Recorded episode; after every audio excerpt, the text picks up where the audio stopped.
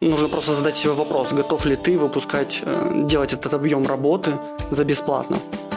А с другой стороны, человек зашел, посмотрел, ага, красивый голос, продакшн, значит ему занесли. Поток негативных комментариев, он не прекращался, я просто морально сломался.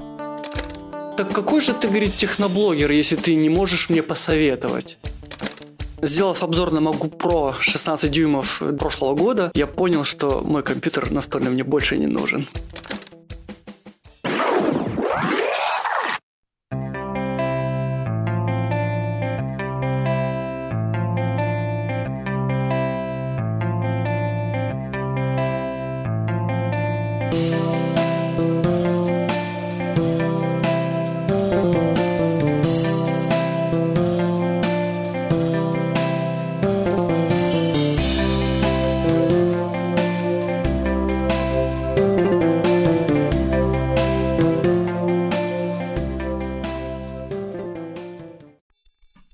Друзья, привет! С вами подкаст проекта бесконечности». Меня зовут Антон, со мной ведущий, как всегда, Григорий Владимирович. Гриш, привет! Да, всем здравствуйте. А сегодня у нас будет выпуск а, посвящен YouTube или вообще видеоблогингу в целом. У нас уже был подкаст про э, подкасты, где мы рассказывали про кухню, как все это создается, делается, придумывается. И там достаточно тоже свои нюансы есть, и не все так просто. Но здесь сегодня мы будем говорить про видеоблогинг, куда гораздо больше требуется сил, денег. Я пригласил гостей. Сегодня у нас два гостя. А, первый гость у нас Вадим. Вадим, привет. Да, здравствуйте. Вадим и канал э, Протек. Протек, да. Как Супротек. А, Супротек, понятно. да. Техноканал, и Андрей. Всем большой привет. Кофейный дом Перфетто.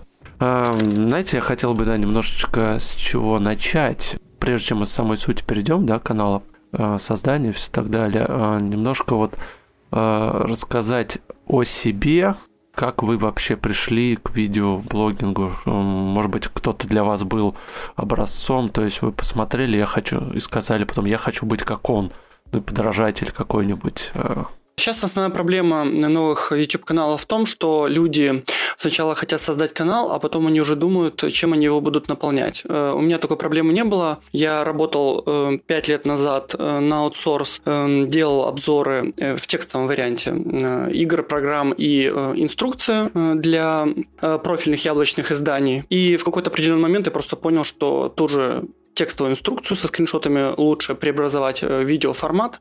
Это будет куда информативнее. И так и появилась идея э, создать YouTube-канал как средство, как инструмент донесения информации до зрителей. У меня, откровенно говоря, было немножечко все попроще. Я когда начал работать на себя, после дяди. Я занимался бушными кофемашинами в основном, но о, так как были много старых клиентов, они все равно хотели брать что-то новое, и я тогда заключил договор с, Нив... с Нивоной, как мне посоветовал это мастер, и возникла проблема, что а что это такое, с чем ее едят, то есть никто ее не знал в Казани, вот что это такое, и я записал первое видео, как раз просто с описанием, что это за машина, как ее управлять, чем она крутая, чем она может быть послабее, чем другие. И как-то выстрелило. То есть изначально это была не совсем инструкция, но это было Просто рассказ о том, о чем никто ни, ничего до меня не писал. То есть я вот такой своеобразный первопроходец был в Рунете. Угу. Сложно было вот это во всем этом разобраться, как создать, зарегистрироваться. Я так смотрел, там куча настроек, всякие монетизации, подключения, вот вообще в Ютубе разобраться, вот создателю контента. Поверь, когда ты будешь создавать канал, тебя это беспокоить не будет в начале. Если ты не, про, а, не продюсерский проект и не а, имеешь за спиной какой-то уже бэкграунд, который ты можешь притащить на YouTube, ты о монетизации начнешь заботиться месяца через 3-4, это в лучшем случае. Но у большинства, что... у большинства в первую очередь деньги стоят во главе угла. Ну да, приходит же не там информация. Монетизация, нет, э, не, не, не, подожди, э, подожди, монетизацию тебе никто не подключит, пока у тебя не будет тысячи подписчиков. Пока у тебя не будет тысячи подписчиков, скорее всего, твои видео никому толком показываться не будут. Так что по-настоящему вся основная регистрация, ну, может, у Вадима по-другому было, может, когда он регистрировался, но по факту никакой сложности регистрации нет. Первое время ты создаешь на своем аккаунте по факту видео. То есть у тебя есть аккаунт, с которого ты смотришь, да, ты его тупо переименовываешь, ставишь туда картинку и запилишь туда видосы. Однако для всех новичков сразу скажу, ребят, если вы реально решили делать контент, то не совершайте этой ошибки, о которой я сейчас сказал, да, что совершил я. И не надо на своем личном аккаунте выпускать ролики. А нужно создать плюс страницу, вот, вот это уже сложность. Вот это уже сложность, которую ты не сразу поймешь а, по многим причинам. То есть ты создаешь плюс страницу, которая будет привязана к аккаунту твоего Гугла, но отвязана от твоего аккаунта Ютуба. Это будет отдельная страница, потому что ты к этому придешь, тебе это нужно будет для монетизации, тебе это нужно будет для нормальной статистики и так далее, и так далее. А при этом, когда ты будешь переносить все свои видео, это легко делается на плюс страницу, ты потеряешь все комментарии. А иногда это довольно-таки жестко для нового О, канала. Кстати, я этого не знал, спасибо. Надо будет тоже тогда сделать. А то я решил и подкасты, и себя лично в одном окошечке все сделать. Да, нюанс ну, я соглашусь с Антоном по поводу того, что или Григорий сказал по поводу монетизации, что все идут в YouTube за как раз-таки за деньгами. Э, так оно и есть. Э, действительно, люди в первую очередь ищут э, денежный фидбэк, и это наверное, самая большая ошибка. В том плане, что ни за 10, ни за 20 видео все правильно. Если нет продакшн студии, то, скорее всего, никакой монетизации не будет. То есть я условно включил монетизацию на канале, ну, начал искать эту кнопку монетизации на канале года через два после старта. Потому что в первую очередь должен быть интерес. Рано или поздно всегда начнется время, когда не будет дохода, и нужно просто задать себе вопрос, готов ли ты выпускать, э, делать этот объем работы за бесплатно. По поводу создания, да, это супер просто. То есть сейчас вообще ничего не нужно делать. Можно просто нажать кнопку «Добавить видео» и все в целом, если ты просто хочешь выпустить видео. Кстати, даже оформление, ну, насчет оформления особо можно не заморачиваться. В том плане, если контент всегда найдет своего зрителя, хороший контент. И, ну, да, полностью согласен, что на личной странице не стоит заводить. Лучше вообще разбивать. То есть э, личное, э, бизнес и стримы, сейчас как многие делают, класть яйца в разные корзины. Угу. Э, максимально стараться сузить аудиторию для того, чтобы та аудитория, которая тебя смотрит, просмотрела все твои видеоролики. Чтобы не было, например, такой проблемы, как у меня. То есть я снимаю техники, это может быть и аудио, и мобильная техника, иногда там ноутбуки попадаются, и может быть обзор ПО или игр. И каждый смотрит свой кусочек. И поэтому получается не очень большие просмотры, и канал становится не настолько релевантен в системе Google. Хорошо, ребята, вот скажите сразу, пока не забыл, а как вы думаете, а вот насколько долго хватит вот такого терпения работать на интерес? Ваше мнение? Смотри, тут есть один момент очень важный, который должны все понимать. Господа, а те, кто сейчас вдруг думает, да, прийти на YouTube ради заработка, Ютубу сколько будет 13 лет в этом году? Если я не ошибаюсь, с 2008 где-то вот. 12 лет? Да. 12 вот. лет. Это примерно то же самое, как а, припереться на какую-нибудь юмористическую программу с своим КВНовским номером. Его сто лет назад уже написали, и его сто раз обкатали назад. Условно говоря, если у вас нету продюсерской студии, которая вливает деньги в красивую картинку, если вы не красивый, ну, то есть нет у вас поставленного голоса и так далее, вы на Ютубе, кроме отдельных случаев, никому нафиг не нужны. Э, что это означает? Это означает, что по факту забудьте вообще о Ютубе как заработке. Просто забудьте. Все. Вы его делаете для себя, для того, чтобы выразить какие-то свои мысли, то, что с чем-то поделиться и так далее. И вот только после этого, вот только вот от этого у вас заработок придет. Если вы придете на YouTube с целью зарабатывать денег без какой-то продюсерской там студии, да, потому что сейчас это, ну, сейчас есть такие проекты, даже в моем, даже в моем секторе это есть. То есть, если вы без этого всего придете, вас даже особо в рекомендованно кидать не будут, даже по той теме, которую люди ищут. И, соответственно, это очень сильно ударит по вам потом, когда э, вы вот так вот два месяца на энтузиазме будете делать, ожидая денег – а потом перегорите, потому что и близко таких денег нет. Как Спасибо большое, все. Андрей. Ну, я думаю, подкаст можно на этом заканчивать. В принципе, основная мысль, да, высказана. Да, добавить могу в том плане, что немножко не согласен с тем, что ну, вот про возраст 12 лет и про все занятые ниши, ну, на самом деле, насколько, ну, чем больше ты углубляешься в какую-то специфику либо тематику, тем больше ты понимаешь, что ты такой есть один уникален, если ты делаешь что-то свое. Какой бы техноблогинг даже, допустим, допустим, вот я со своей колокольни смотрю, не был бы, ну, действительно занят каналов очень много. Но когда ты делаешь какой-то свой контент, находишь его, находишь ту тему, которая тебе интересна, ты начинаешь анализировать и понимать, что все снимают по-разному, все делают по-разному и делают э, разные вещи. И я тоже вот, когда у меня, ну, первые 100 тысяч разменял с серебряной кнопкой, я тоже очень думал, что ну, ниша просто супер занята. Сейчас я смотрю на это по-другому. Я сейчас анализирую тот контент, который я делаю, и понимаю, что, ну, не все есть у других. Поэтому, ну, я только подкорректировать хотел это. А, а правда, что, ну, вообще, точнее, не так. А что важнее, вот именно постановочный голос, чтобы у тебя хорошая там дикция была, ты хорошо излагал свои мысли, или все-таки какая-то актерская игра? Или и то, и то хорошо?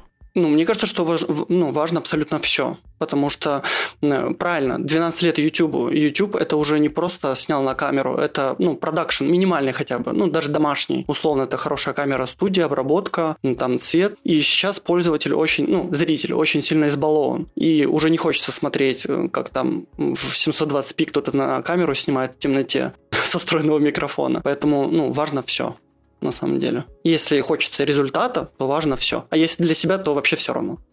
Надо понимать, что кто как начинает канал. И вот если вы начинаете, да, если вы это не заработок и у вас нет больших денег, у вас будет все равно определенные такие вопросы, да, как на что ставить, что покупать в первую очередь, например, да, и так далее. Благо, телефоны, конечно, сейчас позволяют, кстати говоря, снимать уже у большинства нормально, более-менее, да, для начала, но при этом вы столкнетесь с таким моментом, что на телефон чаще всего херовый звук будет. По опыту уже скажу, лично по моему, а, звук важнее картинки. То есть, если вам есть что сказать, вот так вот. И ваша информация нужна. Звук и дикция они важнее картинки. И, соответственно, актерская игра тоже. Просто есть разные типы же контентов. Мы сейчас просто сидим в своем, например, каком-то, да, два, по сути, техноблогера в разных местах, ну, в разных секторах, но мы два техноблогера. Есть действительно какие-то отдельные ролики развлекательные, где актерская игра очень важна, но в целом про познавательный контент, про контент обучающий, про контент и так далее, да и вообще какую-либо даже высказывать свое мнение о фильме, звук гораздо важнее. Откровенно говоря, картинку можно и наложить до половины успешных YouTube-каналов, там нету никогда съемки. Ну, по-моему, современный iPhone, есть... он может хороший звук. Снимает же фильмы даже, по-моему. Слушай, ты выйди без специальных устройств. Не, там вообще можно же подключить диктофон, это я знаю, но это отдельный разговор. У кого есть iPhone, скорее всего, компьютер будет нормальный для монтажа. Факт, если ты взял его в кредит, у тебя может вообще ничего не быть. Насчет съемки на iPhone это очень большое заблуждение. За теми роликами, которые Apple снимает на iPhone, стоят просто гигантские продакшн-студии. Вот, если помните, был видеоролик клипа про снежки, ну, такой зимний трейлер был, они снимали, как там люди играют да, смотрел, это на iPhone. Да. Там участвовало больше 70 человек на площадке. Больше 70. Угу. То есть для того, чтобы телефон снимал хорошо, для этого должны быть созданы очень хорошие условия. Да. Да. И это точно не про помещение, к сожалению. Хорошо, следующий вопрос. А, Вадим, ты сказал, ты только через два года включил монетизацию себя на канале. То есть, получается, первые два года ты абсолютно за свой счет а, тратил деньги, оборудование. Вот расскажи, вот что ты покупал, с чего начинал, какой у тебя камера, микрофон, цвет? В первое время это была просто обычная зеркалка супруги, на которой мы отпуск щелкали. Это Canon 650D, наверное, с китовым объективом вообще. И обычный петличный микрофон проводной там на 6 метров за 30 долларов, который подключался к этой камере. Это вот, наверное, первые два года. Вот как раз-таки вот пока не было монетизации никакой, это вот был основной, наверное, комплект для съемки. Ну, все, ну и компьютер для монтажа. MacBook Air, кстати, первый компьютер, на котором я монтировал базовый комплектат, самый дешевый, 2013 То есть года. никакого я света не было? Завел угу. в 15 а, Свет просто два софтбокса и обычные лампочки. Все софтбоксах. Это и то, кстати, сначала были просто настольные лампы, а потом уже софтбокс. Это и сейчас я понимаю, что можно за меньшие деньги, ну, действительно собрать очень дешевый свет, ну, дешевый комплект для съемки. Но, скажем так, тогда, в то время, э, я этого не знал что можно за 20% затраченных средств получить 80% результата. Сейчас бы я просто взял э, условно любой смартфон, вышел бы на улицу и подключил бы недорогую петличку. И это было бы, ну, это уже было бы очень хорошее такое качество.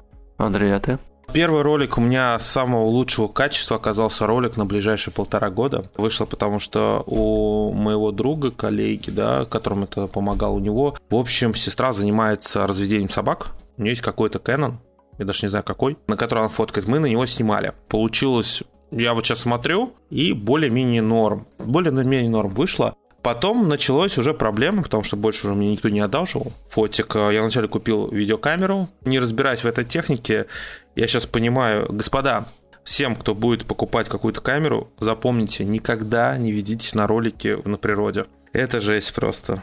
Это был полный пипец, потому что ты смотришь все эти обзоры этой камеры, это G, э, GVC какая-то была, ты смотришь все эти обзоры этой камеры, и ты видишь, как она красиво может снимать, да, а потом ты идешь в кофейню с полутусклым светом, и у тебя не то, что плохое качество съемки, у тебя артефакты и пиксели прям, я не знаю, короче. Это было невозможно снимать, эти ролики сейчас все скрыты с канала, даже те ролики, где был уникальный контент. Потом временно была буквально на несколько съемок мыльница, уже дома я тогда снимал, была мыльница какой-то Canon, он был относительно неплох, но была та же самая проблема со светом, правда, тогда не было не осветительных софтбоксов, но была проблема еще в том, что туда не вставлялась петличка ее некуда было туда вставить, и звук был...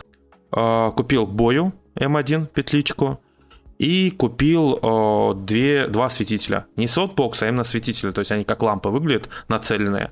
И с этим я проходил до января этого года. Пришлось еще, кстати, в прошлом году поменять компьютер. Это отдельная история. Это уже, я думаю, лучше к монтажу а не к оборудованию, потому что и тут более интересно, то есть у Вадима был MacBook, более простой, а у меня сразу с ПК проходил, там по запчастям повеселее будет, там есть что рассказать, что меняется и так далее. Сейчас у меня Canon 250, то есть я все, у меня бюджет маленький, я все покупаю, по сути, часть помогли подписчики, но в основном вот большая часть все равно мои деньги. Это Canon 250D, и очень всем советую его для тех, кто снимает на автофокус, кому вы, ну, у меня сейчас оператор, но если вас нужен съемки на автофокус и у вас маленький бюджет, очень рекомендую. Canon 250D теряет фокус только вот э, когда тьма наступает, и то не сразу. Мы снимали недавно в отеле, там был плохой свет, ну вот этот типа затемненный интимный свет. И в паре, где-то в окончании видео на 15 минуте, в паре вот таких кусков, он начал уходить в затемнение.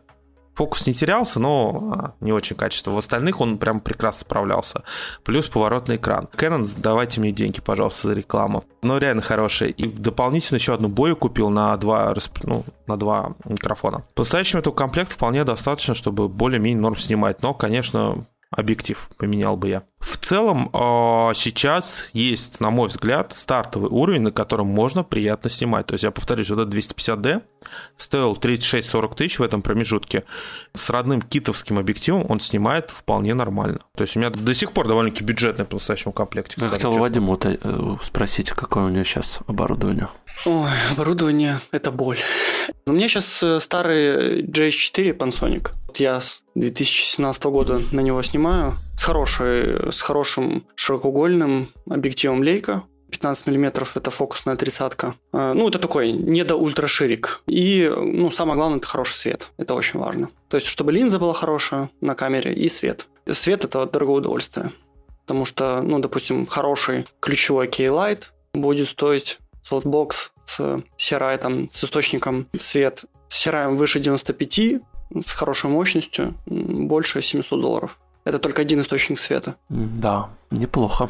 Тот, тот который будет давать, ну, на, на такой старой камере, не full фрейме, будет давать хорошее изображение. Комплект света, э, звук, как вы говорите, да, тоже очень важно. У меня микрофонов, наверное, 4.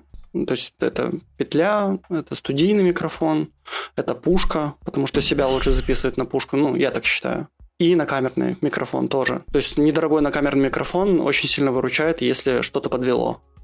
Вадим, скажи, а ты а, температуру света как-то замеряешь или это не важно? У меня все источники полупрофессиональные, поэтому там уже температура одинаковая везде в Кирвинах. Ты просто на камере выставляешь, ну, то есть карта серого уже не нужна для этого, если ты mm. в студии снимаешь. Mm. Просто выставляешь на камере свое значение, то есть то же самое практически, что и на источнике света. У тебя отличный баланс белого. Понятно. У меня про софт следующий вопрос. Э, для монтажа как раз.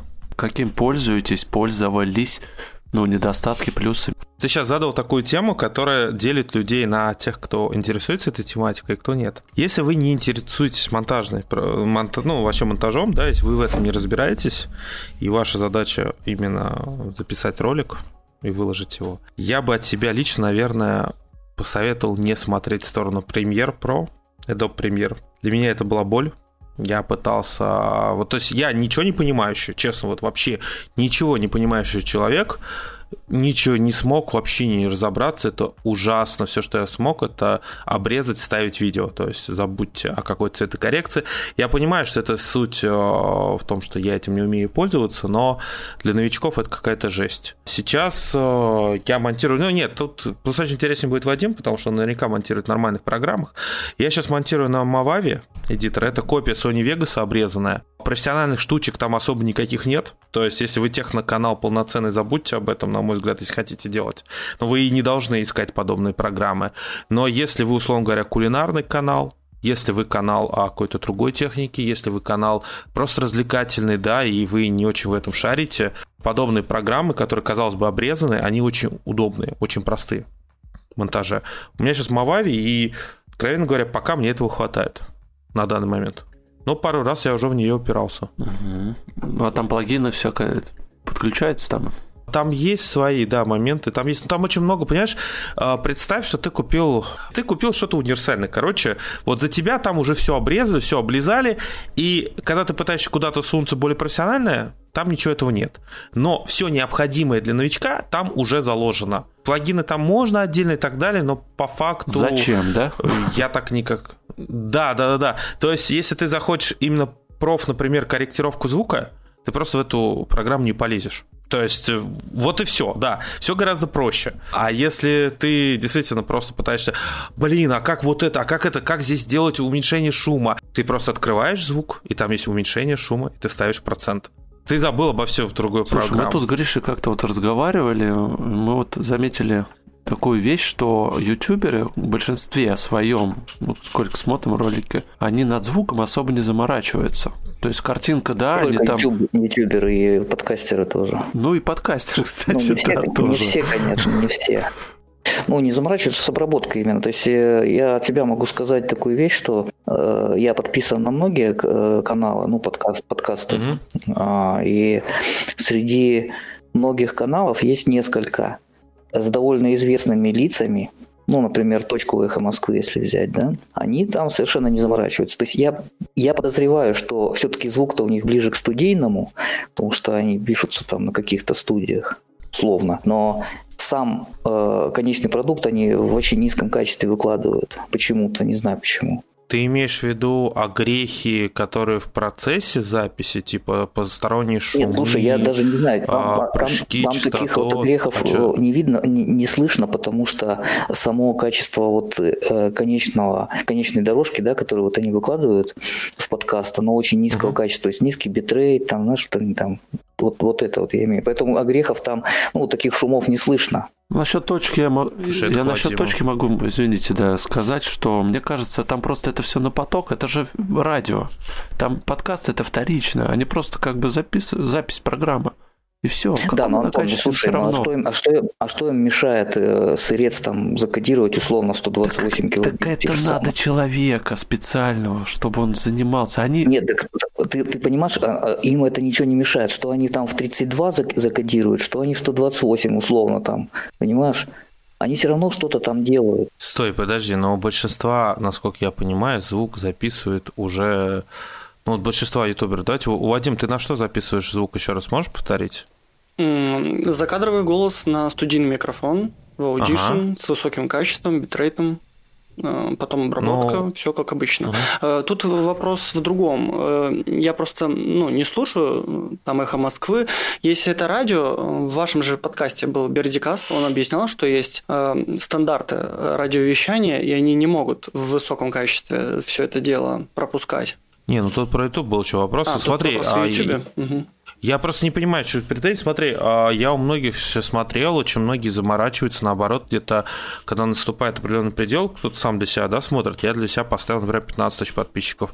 А, Я себе купил вот Focusrite, э, вот этот Scarlett 2, а, третья, точнее, ген, прям студийный полностью комплект с микрофоном, с наушниками. Я не знаю, насколько у меня стал лучше или хуже звук такой записанный. Вот ты сейчас можешь сравнить Ну, с тем, что хороший, было да, в конечно. подкасте. Но фишка просто заключается в том, что я, например, в этом не разбираюсь, и я не могу оценить той претензии. Я кого слушаю, у большинства известных, на мой взгляд, звук нормальный. То есть я, может быть, просто Да не нет, претензия даже больше не в этом, а именно насколько они э, уделяют именно при монтаже внимание звуку.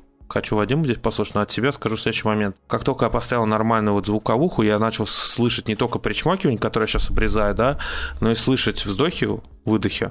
Вот, причем вот так вот. Я начал вначале париться с этим вырезать, а потом я понял, что я звуковую дорожку на видео, котором 30 с чем-то минут, на котором надо кучу всяких вставок делать, и это простейший монтаж, то есть у меня вообще простейший монтаж по факту. Вот на это я только на этот звук убиваю несколько часов, и я просто в какой-то момент послал все нафиг. Может быть, из-за этого. Я все вырезаю. То есть я заморачиваюсь по звуку, но я вот записываю в Audition, я как-то вот за столько лет общения с этой монтажной программой, там вот эти самые простейшие действия, э, банально что-то вырезать, удалить, э, я даже не ставлю звук на паузу. То есть я настолько уже привык к этой waveform е, которую я вижу, я уже понимаю, еще skimmer не дошел условно до того момента, где может быть какой-то фейл, я уже его почищаю до того как момента, как он дошел. Ты по звуковой дорожке имеешь в виду? то есть по вот этим, да? То есть Ага. у меня, ну, как бы на звук не сильно много времени уходит.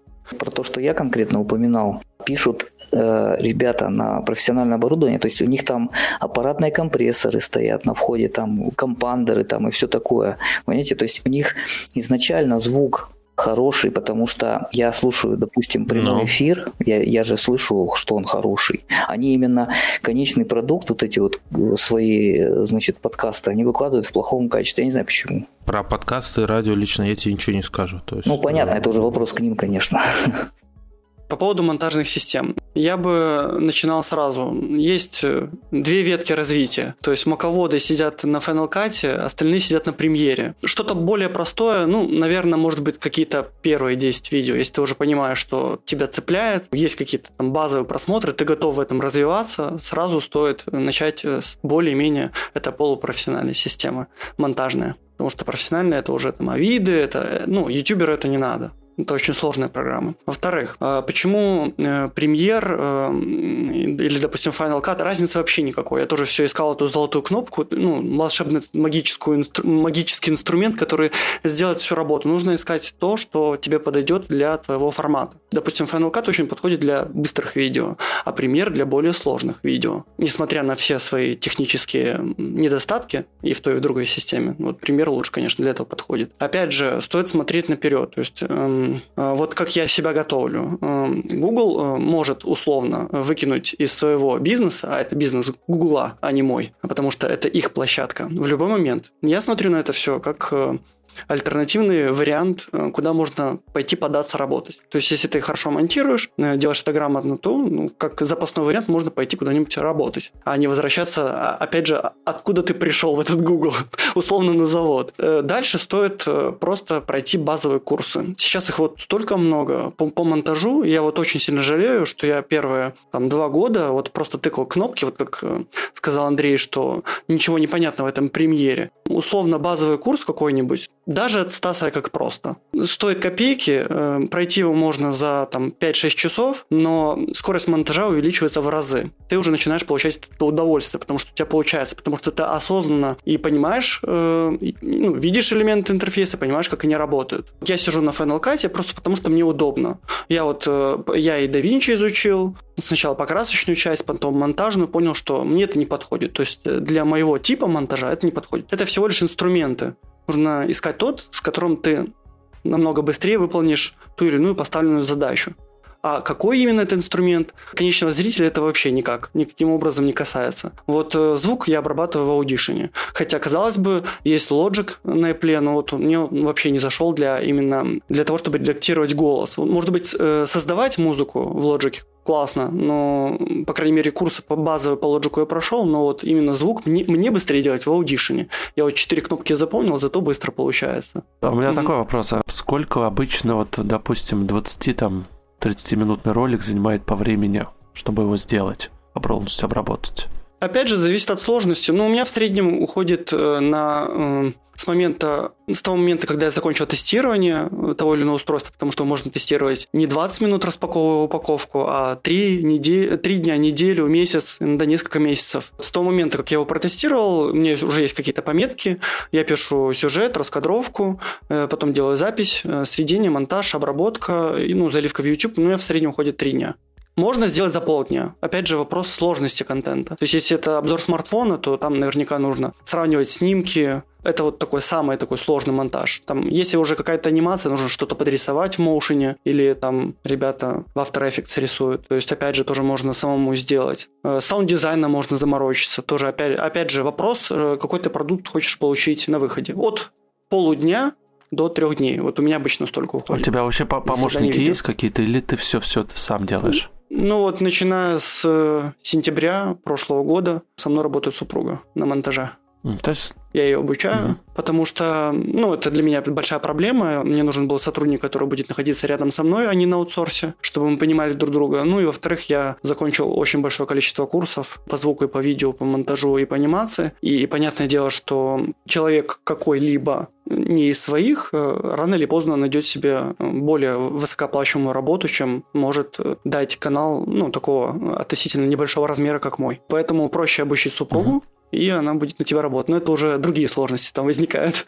И да, твое отношение насчет того, что мы спорили здесь, э, перфекционизм, не перфекционизм, обработки звука твое? Я стараюсь доводить э, видео до идеала, но в разумных пределах. То есть, э, понятное дело, что если сам видеоролик там полностью весь собирается, снимается там, за какое-то количество времени, там, условно за сутки, то еще сутки сидеть для того, чтобы сделать саунд-дизайн или э, сутки на покраску. Хотя красить э, видео с любительских камер, ну, это такое себе название, будем объективны, я не собираюсь. То есть вообще важен продукт своевременный, который выходит часто. Я уже очень много видел каналов, люди очень сильно заморачиваются э, над роликами, но выпускают одно видео в месяц, даже в техносфере. И эти каналы просто не развиваются, потому что 12 видео в год, либо видео, которое уже не актуально, продукт э, уже не интересен, это хуже чем э, видео худшее по качеству, но которое вышло вовремя. Ну, Вадим, это смотря опять же какой контент, да? То есть э, есть же... Да, есть долгоиграющий да. контент, я согласен, да. Но опять же, лучше, ну вот почему стартапы всегда выкатывают сырые продукты, а потом их просто допиливают это все-таки, наверное, более, ну, ты видишь э, отклик от аудитории. Сделать идеально невозможно, пока ты не выпускаешь. Всегда найдутся какие-то ошибки. Я предпочитаю выпустить ролик, увидеть ошибку, либо когда аудитория себя ткнет в нее, он обязательно это сделает, и уже затем учесть этот нюанс и в следующем ролике сделать лучше чем э, опять заново перезаписывать все, сдвигать сроки, график и так далее и тому подобное. Ну, понятное дело, если мы касаемся некоммерческих видео. По поводу времени на монтаж, ты имел в виду что? Спрашивал? Весь ты производственный да, процесс. Я весь производственный я, процесс. Я, я, Нет, ты я писал, да, весь производственный, это я понял. Ага, тут правильно Вадим сказал, очень сильно зависит от сложности. Сложность заключается в том, что ты на какую тему ты записываешь, и сложность заключается непосредственно в том, как ты хочешь видеть ролик. К примеру, вот по технике, например, у меня есть прям жесткое деление. Есть техника, которую я знаю. Ну вот смотри, у меня сейчас валяется мили 5500. Мне прислал подписчик на обзор. И у него проблема. Он мне прислал, я его предупреждал, что я уезжаю на выставку, да, где мы с вами виделись. Потом я буду на обучении бариста, и, соответственно, я возвращаюсь, у меня мало времени, а потом мне еще ложится в больницу оператор. А я сейчас не хочу без оператора снимать, и не хочу сильно понижать качество уже роликов. И, в общем, короче, я бы сказал, будет затягиваться. И вот он мне сегодня пишет, говорит, чувак, блин, я нашел покупателя. Ты можешь, типа, поскорее. И вот смотри, какой прикол. Если это было бы не мили 55.00, да, если это была бы, условно говоря, новая Делонги Майстоса, я бы ролик вообще нафиг не выпускал бы. Ну, бессмысленно было бы. Потому что никакого обзора здесь не было бы. А мили 55.00 у меня займет два ролика. Это где-то часа 4 съемочных, плюс еще два часа перед этим все-таки потыкать э, разницу прошивки. И от ну, монтажа уже зависит там под настроение, но не тоже, наверное, не так много. Почему так? Да все очень просто. Я эту технику знаю наизусть. То есть, кроме как ПО, да, кроме как программное обеспечение внутри, это не воно. Но при этом, например, у меня сейчас валяется F11 Proxima, это коммерческий суперавтомат. Он валяется уже месяц. Периодически я к нему подхожу. Еще примерно в течение месяца будут делаться 4 ролика на эту тему Потому что э, к нему очень тяжело не только в плане, что ты сам там посмотришь, как он варит по вкусу, как что. Это коммерческий аппарат. То есть э, я не могу доверять информации производителя, ну, поставщика в России. У меня есть несколько человек, у которых стоят эти суперавтоматы, на рабо- ну, работают, да, я со всех собираю фидбэк количество порций, какая выявилась проблема и так далее, и так далее. То есть, и в данном случае, вот, считай, ролик затянулся на 3 месяца. Хорошо. А у меня следующий под вопрос. А как вы готовите материал, проверяете достоверность э, источников, ну, вообще, сценарий пишете? Много ли это времени занимает? Эм, лучше Вадим, у меня, к сожалению, тематика такая, что у меня нет источников в большинстве случаев. Да, пишу, пишу сценарий, пытаюсь с этим бороться, потому что это сложный путь. Из-за того, что я постоянно раньше писал обзоры именно в текстовом варианте, я привык к этому. Я сейчас стараюсь отходить от этого, потому что понимаю, что написать сценарий это долго, быстрее сделать тезисы и экспромтом уже как-то записывать. Но, с другой стороны, э, сам канал по себе задумывался как э, в формате наибольшее количество информации за наименьшее время. Для тех людей, у которых нет времени слушать, э, там, видеть эти распаковки, там, ну, какую-то вот ерунду. Поэтому, да, я пишу сценарий. Я уже говорил, у меня ну, обычно на какой-то обзор один техники, ну, там, сутки до полтора дня. Факт-чекинг обязательно, но, опять же, сейчас очень сложно кому-либо доверять, потому что даже сами производители ошибаются в своих спецификациях, и такое есть. И, ну, всегда найдется пользователь, который найдет у тебя ошибку. Нужно это просто принять, идти дальше. Ну, это... ну и банальная невнимательность тоже. Да, ну просто насколько я вот знаю, вот даже когда ты делаешь обзор бета-версии э, iOS какой-нибудь, угу. у тебя вот единственного, который именно прям все досконально. То есть ты чинджлоги, да, читаешь, вот эти все, где ты да, берешь да, да. информацию, ну, из каких источников? Абсолютно. Либо сам тестирую, потому что у меня есть очень много девайсов, и то есть есть какой-то алгоритм, который составлен, ты просто по нему идешь и проверяешь те или иные моменты. Но если что касается бет, то я сейчас потихоньку отхожу от этого, потому что у меня есть, появилась, слава богу, канал уже подрос, и появилось большое количество другой техники интересной, на которую нужно очень много времени. Да, и бета уже не вот. такие интересные сейчас. Ну и да, будем откровенны, сейчас производители... Сейчас вообще пользователю сложно чем-то удивить. Сложно придумать функцию, которая будет действительно юзабельна. То есть это не будет функция ради функции. Функция ради того, чтобы э, отдел маркетинга э, в той или иной компании отчитался за потраченные средства. Это функция, которую ты будешь действительно использовать каждый день. Ну вот я сейчас стараюсь отойти от каких-то условно функций маркетологов к важным функциям, которые стоит донести до людей, чтобы ними пользовались на эту тему.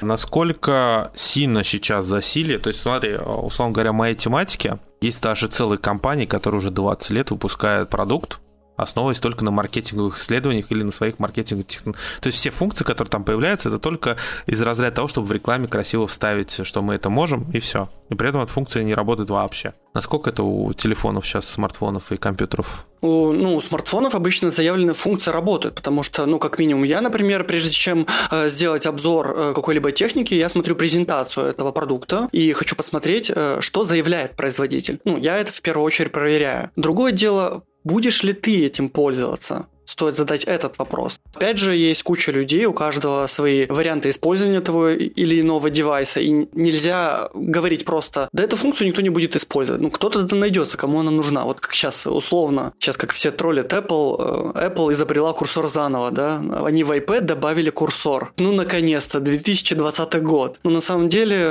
Apple, да, она добавила курсор, и это смешно, но она сделала курсор, которым удобно пользоваться на планшете. Он был продуман, и такого курсора условно нигде нет. Но опять же, это очень нишевая функция, которой будут пользоваться единицы. Но они будут пользоваться. То есть кто-то же просил это. Например, ну вот как часто пользуются владельцы Samsung функцией постановки э, воспроизведения видео на паузу, когда вы отводите взгляд. Мне кажется, единицы пользуются. Да, многие даже не знают, что это есть, но в какой-то определенном, в каком-то определенном году отдел маркетинга отчитался, что вот они молодцы, вот что они разработали, и кто-то до этим пользуется. Мне кажется, это S7 ну, было или что-то S6 даже еще. Ну да, это, это уже давно, это уже давно да. было, да. Может быть, этой функции уже сейчас и нет. И нет. Просто они ее убрали за ненадобностью, да. Условно, компания Apple, например, мало что придумывает новое и инновационное, но, по крайней мере, они берут то, что уже есть, и делают это каким-то удобоваримым, то, что зачастую люди будут использовать. Я, например, пользуюсь стандартными заметками, которые сделала Apple, но, например, мало кто пользуется стандартными заметками Samsung,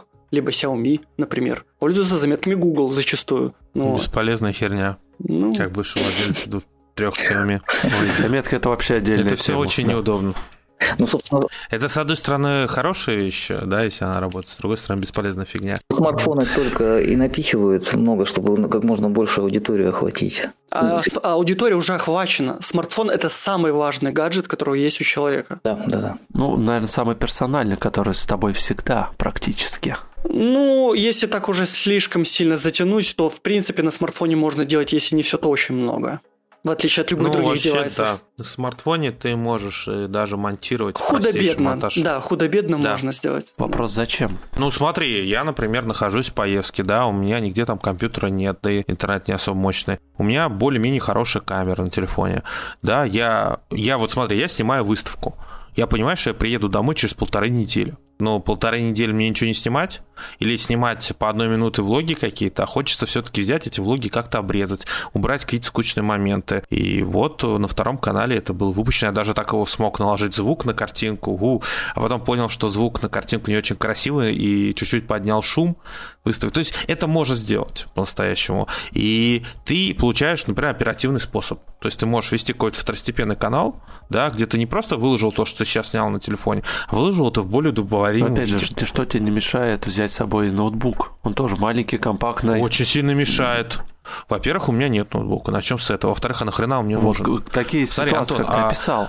А нах нет. Подожди, Вадим, а насколько сейчас мощные э, компактные э, эти ультрабуки всякие? Сделав обзор на MacBook Pro 16 дюймов прошлого года, я понял, что мой компьютер настольный мне больше не нужен, потому что это настоящая студия, которую можно брать Сколько с собой. стоит? Э, Чуть ну, побольше, чем много, двух с половиной тысяч долларов, да. От двух с половиной тысяч. А, хорошо, а теперь вопрос. Вот у меня 30-40 тысяч. Я могу что-то в это купить? Компактное, удобное? Но опять же вопрос времени, просто сколько ты будешь монтировать. То есть мощность это просто время. То есть сколько ты можешь сэкономить времени на монтаже. Ну вот э, о чем я и говорю. То есть смотри, а, Антон, я не смогу взять удобный маленький приборчик, которым можно... Я, вот давай так, я поехал, у меня сумка такая на две недели с вещами, у меня рюкзак, в котором валяется камера, петличка, вся фигня, потому что туда еще добавились два темпера с коробками и так далее. У меня штатив в руке, это я вот с этим всем еду, да. А потом мне добавляется кофемашина Nemex, это такой огромный квадрат, огромный, 15-килограммовый. Еще туда два пакета с ручными прессами, а, еще аэропресс в пакете, и куда мне еще ноутбук засунуть? Туда же в рюкзак. Это первый момент. Вто- Туда же в рюкзак, хорошо. Но компактный, он для меня слабый. Он даже он слабее будет моего смартфона. Андрей, ты видел макбуки современные? Так подожди, макбуки сколько стоят, Антон? Ну хорошо. Это первый момент. И есть еще второй момент. Не везде хороший интернет. Например, у меня в гостинице в первый был более-менее адекватным, во втором я сидел на 4G. То есть настолько Wi-Fi там говно был. Если я даже возьму MacBook, сделаю крутой монтаж, я буду выкладывать вечность. Вот второй этой гостинице. Он мне для этого не нужен. Я даже телефон-то не выкладывал. Если мы говорим о какой-то оперативном монтаже, да, оперативном монтаже, то мне телефона хватит. А если мы говорим о полноценном ролике, блин, ну, давайте мне нормальный интернет, и давайте мне доступ, чтобы я мог искать и так далее. И да, я с тобой таскаю монтажную студию за 200, нахрена оно мне надо?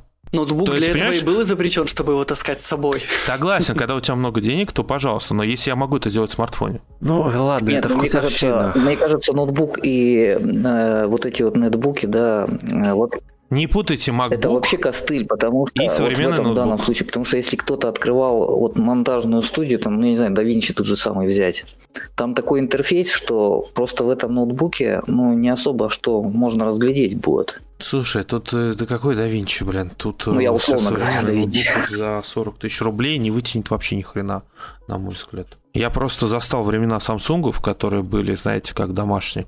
Тогда я разбирался в этой тематике. Вадим, помнишь 11 год, когда самсунговские ноутбуки были на полноценных чипах видеографики, на полноценных процессорах, и хотя они держали при этом батарею 2 часа и были по 2 килограмма, они были полноценным к домашним компьютерам.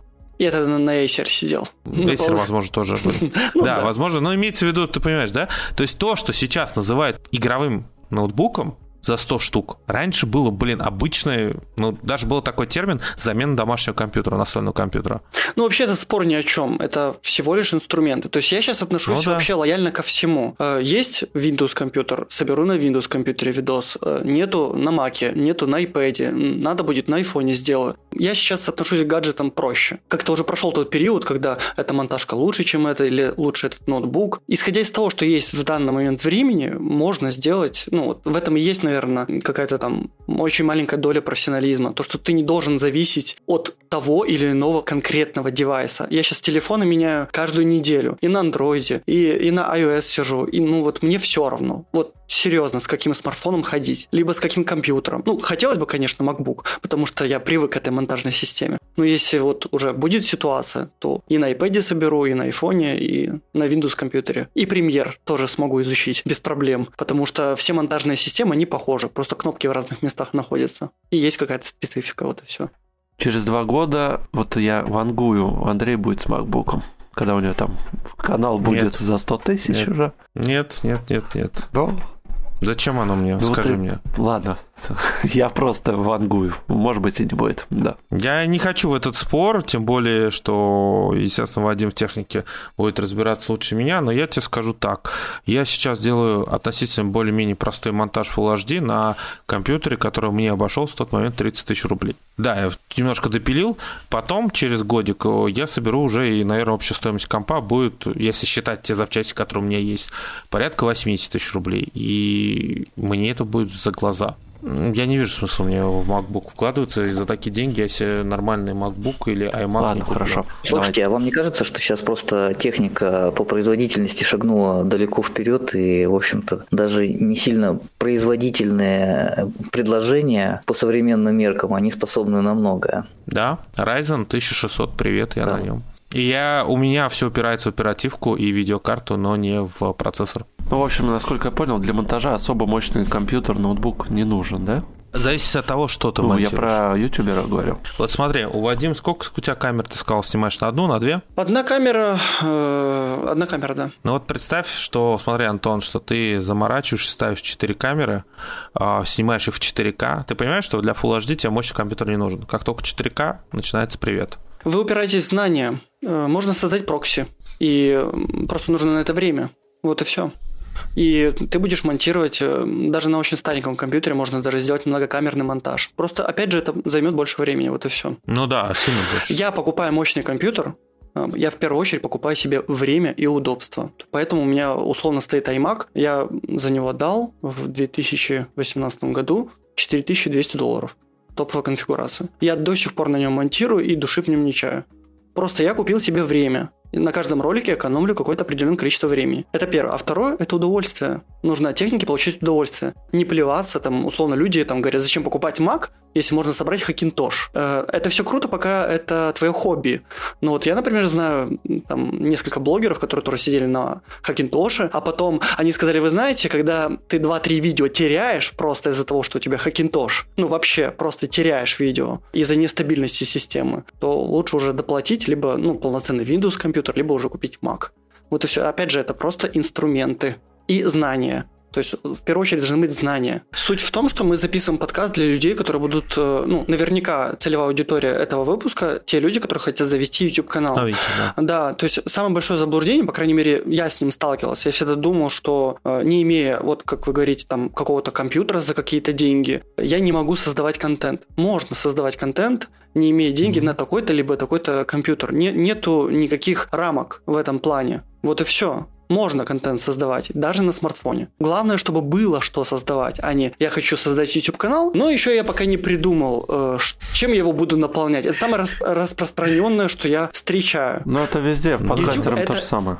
Ну вот, да, YouTube это инструмент. Ты должен этим инструментом что-то делать. Вот и все. И со слабым компьютером можно что-то делать. Нужны просто знания. Один простой вопрос. Нравится ли вам заниматься монтажом? Или вы от него, в общем-то, не в восторге? Я до сих пор считаю, что я не занимаюсь монтажом. Просто все гораздо проще. То есть то, что я делаю, сложно назвать монтажом. А, это прям азы, простейшая вся фигня, и мне она сейчас приносит удовольствие. И я тебе скажу так честно, я бы хотел бы ее спихнуть, но я спихнуть не могу себе позволить потому что у меня очень много такой информации, а я еще постоянно бегу, когда говорю, да, то есть я постоянно а, опережаю тему, я здесь оборвал фразу, не договорил, у себя в голове-то я договорил, вот, на камеру не договорил, бегу другой, и я понимаю, что меня монтировать это какая-то жесть.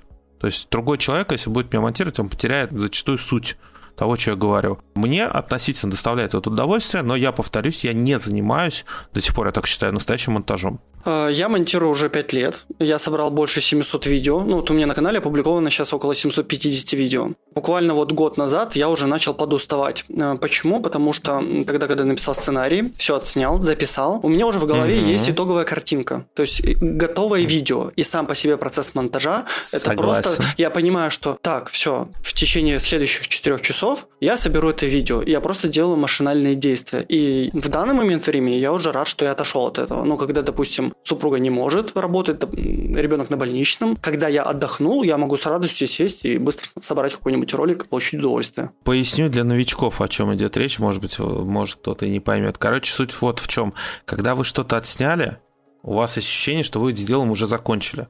То есть вы прошли этап, а, когда вы рассказали, вы прошли этап, когда вы подготавливались к видео, ко всему, ко всему. И вот вы записали, вы нажали кнопку окончания записи, и морально, как любой человек, вы уже закончили работу. А фактически вам нужно еще, возможно, пару дней сидеть и слушать. Например, я не знаю, Вадим, как ты, но меня всегда раздражает самого себя слушать по 10 раз. Я уже а привык. Это, вы... это стадия вот. там, отрицания, принятия, вот это вот все.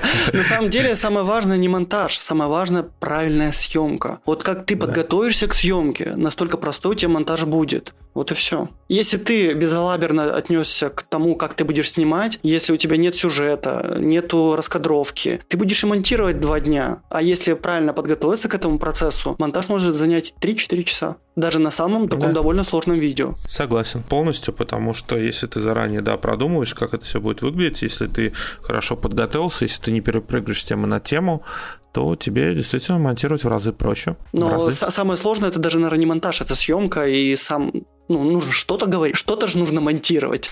А то мы все о монтаже, да, о монтаже. YouTube это в первую очередь про контент. Вот, мы уже, ну, как и, в принципе, как и подкаст. Напугали да. уже целевую аудиторию, которая захочет. Мы уже на монтаже минут 30, наверное, застрелись, и они сейчас все, не, не, не будем этим заниматься, вы что? Хорошо. Давайте по продвижению немножко поговорим. И, наверное, объединю с монетизацией сразу же тоже, потому что, мне кажется, это плюс-минус одинаково. Андрей, мы, по-моему, затрагивали тему в прошлом подкасте. Мы как раз... Э, угу. Я тебя спрашивал, угу. и ты говорил не понимаешь, как работает э, вообще вот эти нейросети YouTube, mm-hmm. как они ролик тому или человеку, да, советуют. Я больше скажу, я уверен, что никто не знает точно, не понимает. Андрей правильно говорит, если бы кто-то знал э, точную, ну, условно, формулу, как продвигаться в YouTube, уже бы тут все были миллионники. В этом плане, да. Ну хорошо, но как Просто в вашем мнении, смотри, как это работает? Антон, смотри, есть определенные понятные тебе и мне вещи, да? Если ты начнешь... Вот тебя, ты понимаешь, что если ты будешь материться, и тебе поставят 18+, ты понимаешь, что твой контент будет меньше советы, да? Вот, вот тебе, пожалуйста, да? Абсолютно понятно. Ты понимаешь, что если я выпущу... Вот сегодня я выпустил ролик, да, который я давно подготовил с ужасной аватаркой, и его даже на моем канале мало чего посмотрели. Это мой косяк, конечно, мой. То есть ты это понимаешь. И ты понимаешь, что ты сейчас сделаешь красивую превьюшку, например, да, сделаешь красивое название, что его будут типа смотреть. Как бы, окей, вот этот момент ты можешь понять. Но тот момент, когда этот ролик вообще будет попадаться на глаза в рекомендованных, ты зачастую хрен поймешь.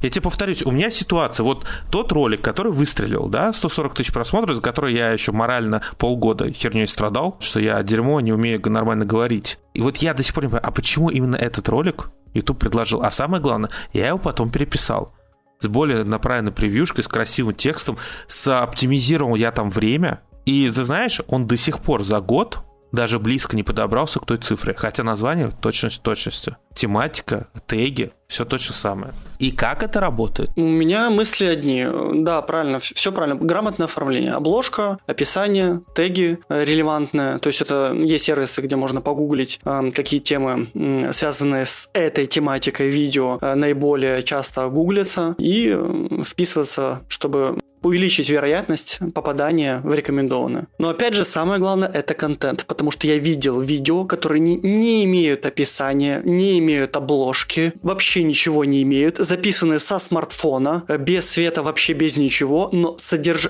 человеком, который очень сильно заикается, имеет дефекты речи, но сама суть видео была очень интересна, и там 150-200 тысяч просмотров на ролик. Сразу скажу одну вещь. Мы немножко врем сами себе по одной причине, что я согласен, контент очень важен. Да, и с дерьмой совсем плохим могут царить, если человек говорит, да, хорошие вещи, интересные.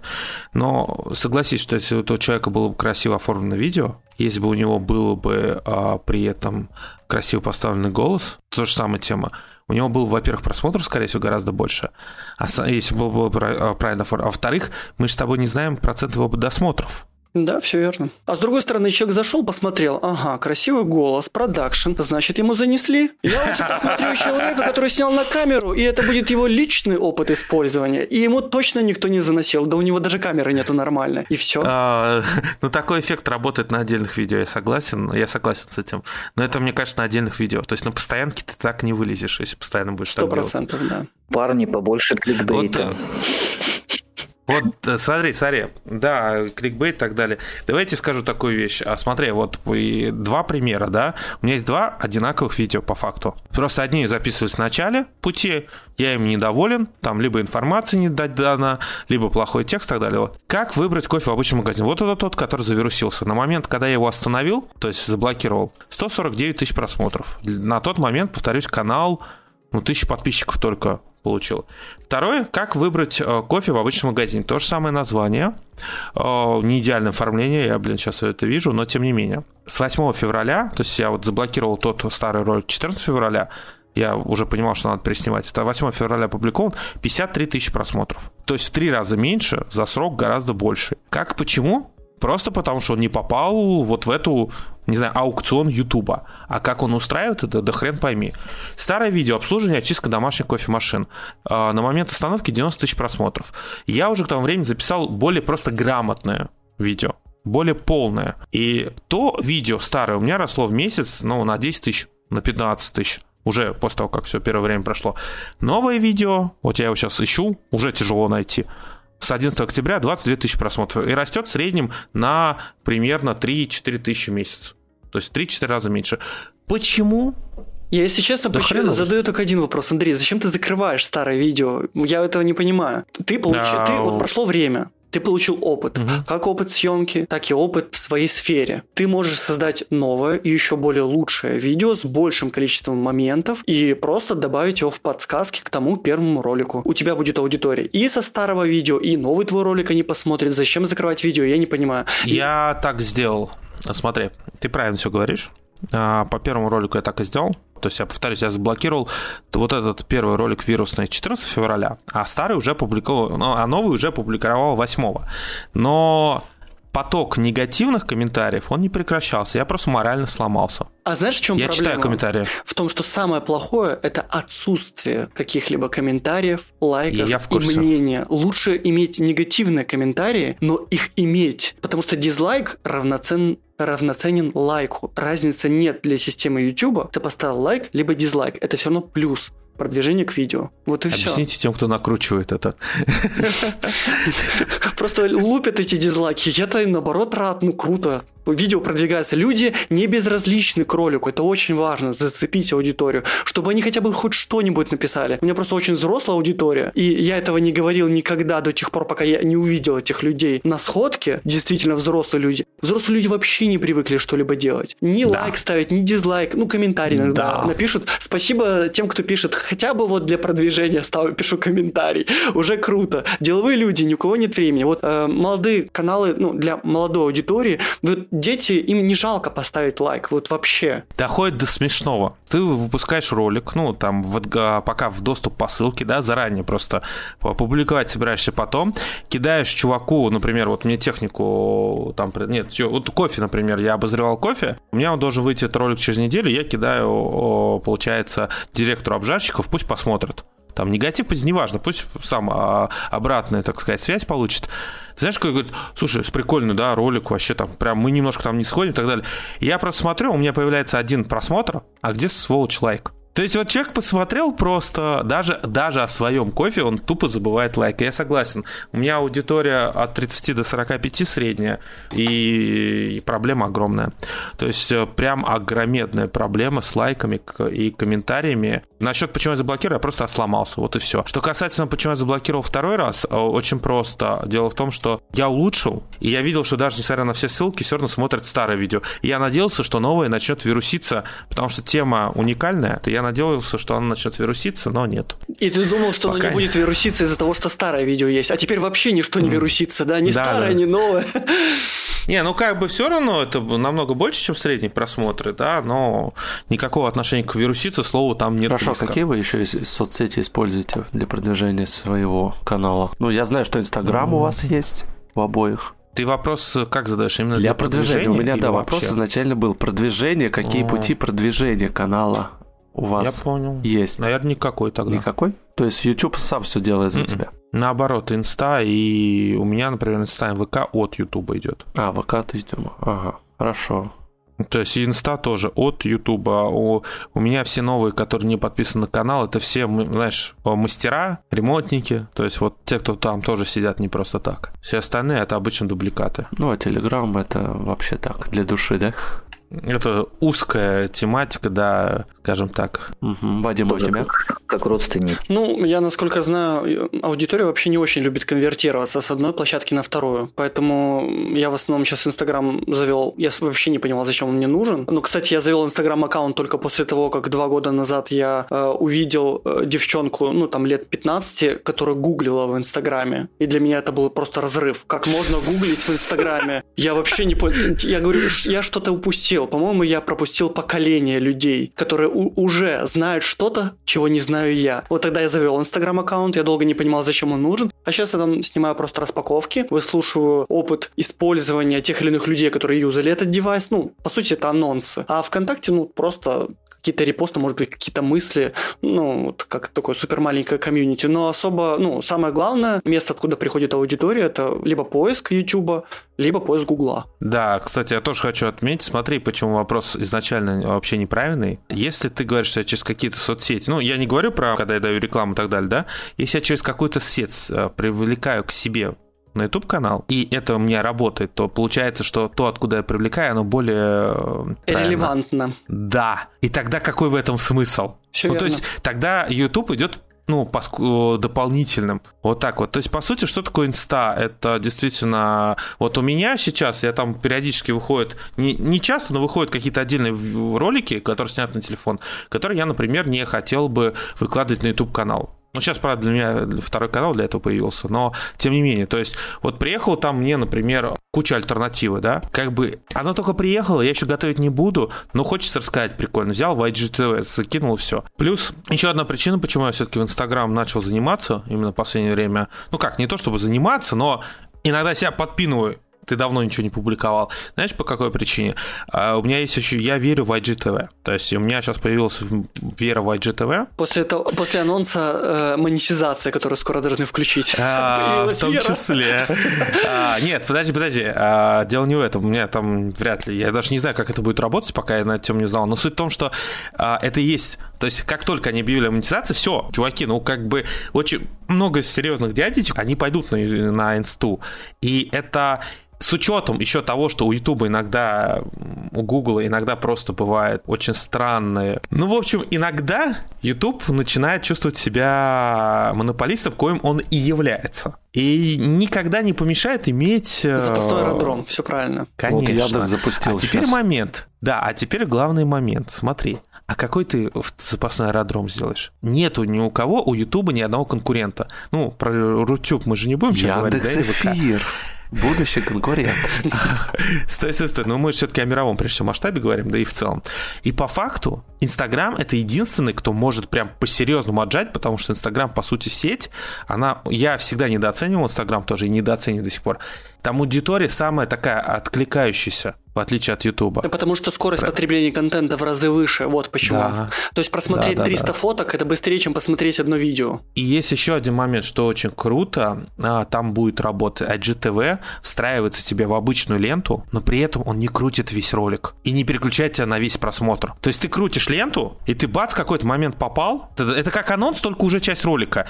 Он тебе идет начало, а потом спрашивает, тебе перейти? Или нет? И ты просто, а, интересный ролик, у меня нет времени, а это все-таки быстрая же, да, лента. Ты такой, я зайду попозже. Ну, еще что-то.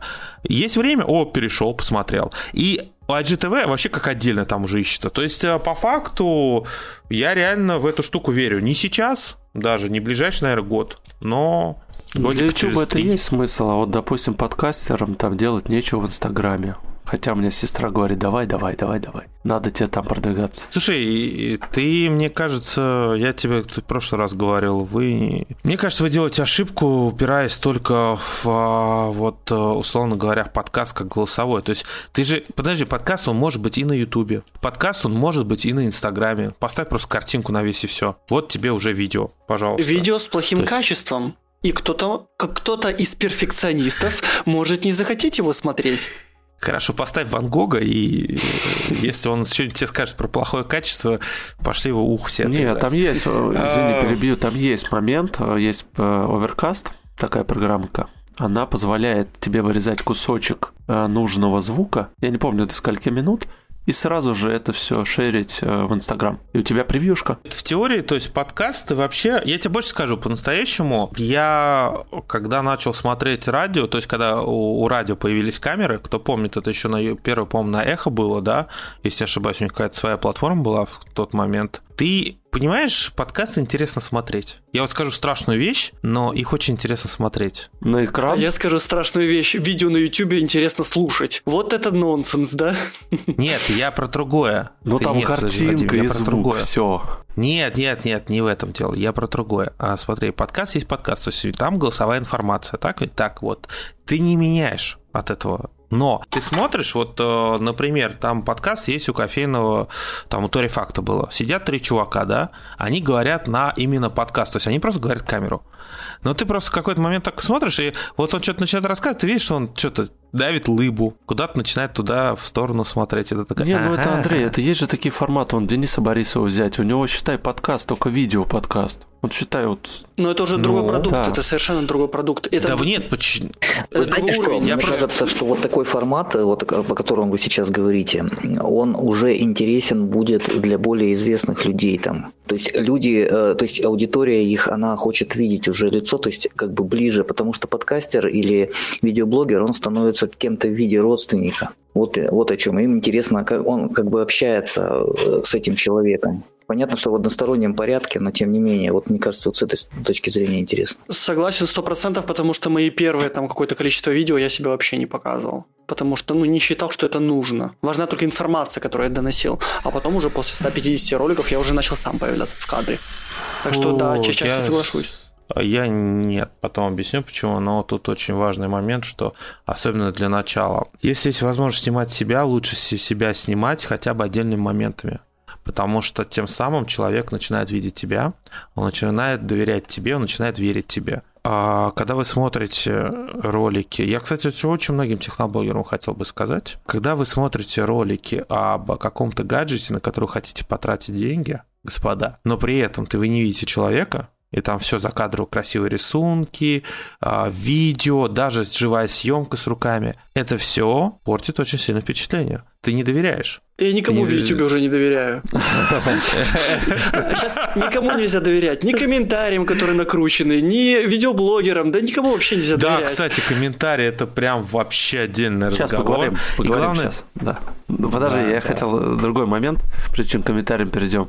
Я вспомнил одну историю такую, может быть, знаете такого блогера Брендит? Ну, который игры там выпускает. Он очень долгое время, вот вы сказали, что Вадим там долгое время тоже себя не показывал, и только там стал не так давно, да? А он вообще себя очень долгое время себя не показывал, и даже там вся его аудитория, они стали взламывать его почту. Я просто ну, видел даже специальные ролики выпускали, как выглядит Олег Брейн.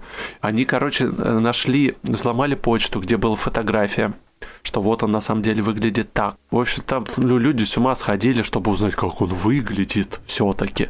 Но в итоге он потом стал себя показывать, но оказалось, что он, да, не совсем так выглядит, как на аватарке. Про монетизацию, кстати, не договорили. А, про монетку. Все, казалось бы, начинается очень просто. То есть все могут все прочитать, да, вот, что вам нужно тысяча подписчиков, вам нужно, Вадим, поправь меня, 4 тысячи, да, по-моему, просмотров? Я не знаю, вот. я не слежу за этим. 10 тысяч, по-моему. Ну, а может быть, а, уже, наверное, снизили. У них менялось, снизили, снизили, снизили. 4, 4, по-моему, было точно не 10. Дальше начинается самое веселое с тем, что ты потом начинаешь понимать, что монетка, она денег по-настоящему приносит очень мало. Господа, вот сейчас скажу одну вещь. Вадим, у тебя, когда было 20 тысяч примерно подписчиков, и там в среднем по просмотру, сколько ты получал? У меня монетизация была отключена. У меня отключал, отключена была монетизация. Я включил монетизацию после 50, наверное, или 70 тысяч. 50-70. Короче. Да, и в месяц было 30 долларов. Я это точно помню. Перв, первая вот, зарплата вот. 30, 30 или 35 долларов. Наверное. У меня первая тоже. У меня я впервые там сотка минимальный вывод я получил через два месяца. Ну, суммарно. То есть один, второй месяц, и вот так я получил. Короче, монетка это очень мало по-настоящему. А если вы хотите зарабатывать на монетке, у вас должны быть очень маленькие вложения в ролик. Ну, то есть вы ничего не покупаете, это раз. Второй, вы очень сильно следите за контентом, очень жестко следите за контентом, это два. И в третий момент, а, хочу очень сильно разочаровать тех, кто думает, что сейчас начнет пинать пятиминутный какой-нибудь ролик для малолеток, и что он будет зарабатывать кучу денег. Ни хрена. Ты смотрел ранжирование по рекламе, цене за клик рекламы? Я немножко с другой стороны хотел зайти. Ну да, если касательно того, кто сколько зарабатывает, Короче, то да, техноблогинг зарабатывает больше всего. Ну, насколько я знаю. То есть развлекательный контент да. получает меньше, потому что все зависит от аудитории. Есть платежеспособная аудитория, Правильно. есть неплатежеспособная. А еще от стран. А, сто процентов, да. В России народ ценится очень мало. Это раз я вам скажу. Если у вас а, в среднем а, возраст довольно-таки такой серьезный, да, среднего вашего подписчика процентовка, вы можете получать, ну, неплохо. А я в свое время очень сильно жаловался на монетизацию, то я получил самый большой пока тридцатку. Это при нормальном курсе доллара, я не про этот месяц, то есть а, за ноябрь-декабрь. А потом я сообразил и посчитал, что у меня в этот момент было по подписчикам немного, но средний, средний просмотр ролика, кроме пары вирусных, средний, у меня 2000 всего лишь. То есть очень узкая аудитория. И я вот по этим просмотрам, ну да, там еще так, хороший ролик подтянулся, который за сотку сейчас улетел. Но тем не менее, получил тридцатку, это очень много. А знаете почему? Потому что у меня средний возраст просмотра был очень высокий раз. У меня длинные ролики, в которых я ставлю несколько вставок. То есть пятиминутные вот эти ролики, они приносят крайне мало, потому что там вставка только одна рекламная. И, короче, на монетизации на Ютубе зарабатывать по факту можно только если ты очень большой канал. Ну, вообще Либо нужно было ты канал... начать с этого, с того, что можно да. зарабатывать на монетизации самих роликов, то есть это сама реклама угу. Гугла, это можно угу. на донатах, на стримах, на угу. сообществе. Сейчас можно иметь спонсоров, тоже угу. еще один как способ. Так так криво сделано, знаешь, я тебе честно скажу, пипец просто. Ну, я не знаю, я, не, я еще не могу, руки не доходят включить вообще все. Чтобы вот это включить, нужно что-то предложить. То есть нельзя, вот так же, как и э, как вы продвигаетесь ну, а ВКонтакте, что? в Инстаграме. Я не хочу просто репостить видео про социальных сетях. Mm-hmm. Ты должен предложить какой-то уникальный контент. Ну, я так считаю. Допустим, в Инстаграме какой-то уникальный, там, в Твиттере, то есть какое-то сообщение, анонс, что-либо mm-hmm. еще. А не просто репост. Зачем подписываться на группу, где просто репосты Ютуба, условно? Не, ну подожди, почему репост? Ты сейчас к чему? Ты имеешь в виду, подожди, про, про спонсорство я не понял. К чему Нет, это. это я сейчас говорю, это я просто ушел в сторону немножко. Ага, я понял, то, что не дублировать там в том же самом да. ВК. Ну и, свои... конечно же, коммерческие видео. То есть кто-то, э, то есть, ну, это, наверное, два основных столпа. Это коммерческие видео и монетизация. У кого-то что-то больше перевешивает. О, сейчас будет сакральный вопрос, сколько вы зарабатываете. Нельзя говорить. А. Нет, мы это не будем озвучивать, не надо. У разных сфер нет? просто по-разному. Вот. Кто, то есть развлекательная сфера, она больше зарабатывает на каких-то коммерческих предложениях от брендов. Допустим, сфера более высокоплачиваемая, у которых более взрослая аудитория, они уже на монете на YouTube зарабатывают больше. Ну, монетка, в общем, в любом случае, это в большинстве случаев отбивание. То есть, если вы не крупный блогер, да, который там средний просмотр по 300-400 тысяч просмотров на одном ролике, при этом вы в этот ролик не вкладывали, что очень важно, ну, имеется в виду не больше, чем обычно, то в среднем, ну, вот просто что для понимания, вот я открою, средний, например, такого небольшого канала, как мой, средний, это 3-5 долларов. То есть... 3-5 долларов с ролика? Господа, ну и... Да, да, да. Я поэтому даже не обижаюсь, когда вот вчера мне, например, YouTube на мой ролик врулил ограниченную монетизацию. На пустом месте, непонятно почему. То есть это вот вчерашний аэропресс, это не, это не в этот, э, не там, где был мат. То есть сейчас он исправил монетку. Но это автоматический бот так сработал. Но я даже не расстроился. Потому что с этого ролика было бы, дай бог, чтобы 4 доллара. То есть ты такси даже не окупишь. То есть я вот такси до офиса доехать, где снимаю, вот считает 4 бакса ушло туда-сюда. Даже больше, если с учетом, что оператора надо до дома подкинуть, а он в заднице живет. Ну а там как все сложно складывается? Количество просмотров, лайков, дизлайков, соотношение? Короче, иногда бывает даже прикол в том, что ты ставишь хоть 10 вставок, а человеку ни одну не показали. Есть понятие коммерческого просмотра. Неправильно угу. говорить о просмотрах. YouTube не платит за просмотр, YouTube платит за тысячу коммерческих просмотров. Угу. И никто по факту не знает, что такое коммерческий просмотр. Это формула. Опять же, это какое-то количество просмотра самого видео. Это действие, которое пользователь сделал. Перематывал он или не перематывал. Когда он ушел, поставил ли лайк или дизлайк. Была ли показана реклама. Это все очень сложно. Это коммерческие просмотры. Да. И давайте сейчас э, я вот не знаю, там захочет Вадим или нет, я не стесняюсь. Итак, смотрите. Получается, у меня сейчас цена за тысячу показов по воспроизведениям, за тысячу показов по воспроизведениям, и правильно говорит Вадим, это не тысяча показов. Это именно определенное воспроизведение, в которое была воспроизведена реклама. Коммерческий просмотр. Коммерческий просмотр. То есть это не равно.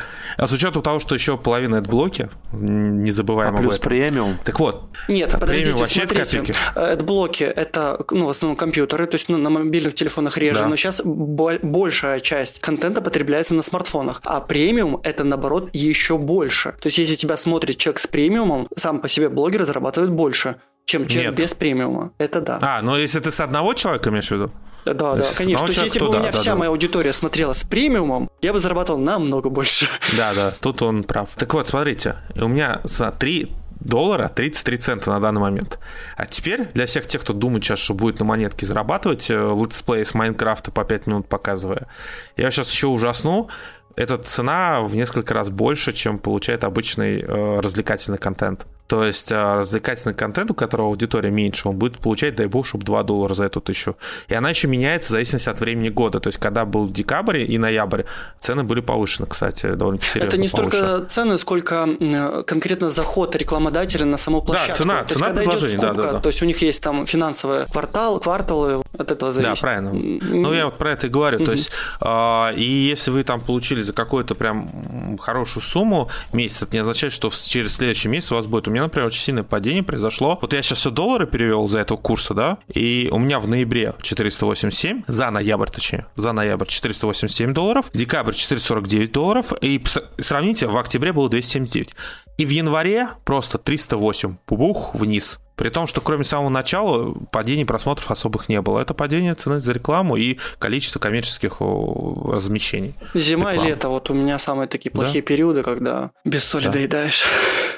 Да, то есть у меня за февраль 361 доллар, но выручил курс доллара. Хотя выручил звучит, конечно, здесь очень жестко. Но я 361 доллар получил так же, как 449 за декабрь.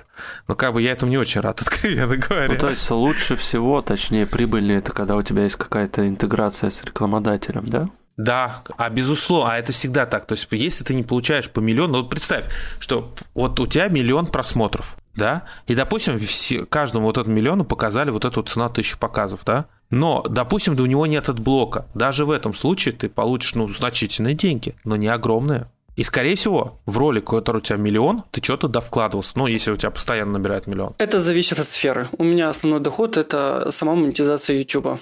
Поэтому я, слава богу, могу себе позволить отказать тому или иному рекламодателю. И очень выборочно подходить вообще к продаже себя, скажем так. Ну, точнее, продаже рекламного места на канале. Вот. А что за история? Вот YouTube там недавно пересмотрел политику, что типа там рекламу нельзя, или я неправильно понял? Детский, а, это, а, детский это детский канал, канал, да? Скорее всего, забей, да. Давно это на детский канал. Да, да, давно пора было отделить вообще детский YouTube от взрослого. Абсолютно верно. Правда, очень многие плачут на эту тему уже, но Они я уже успели заработать свои миллионы.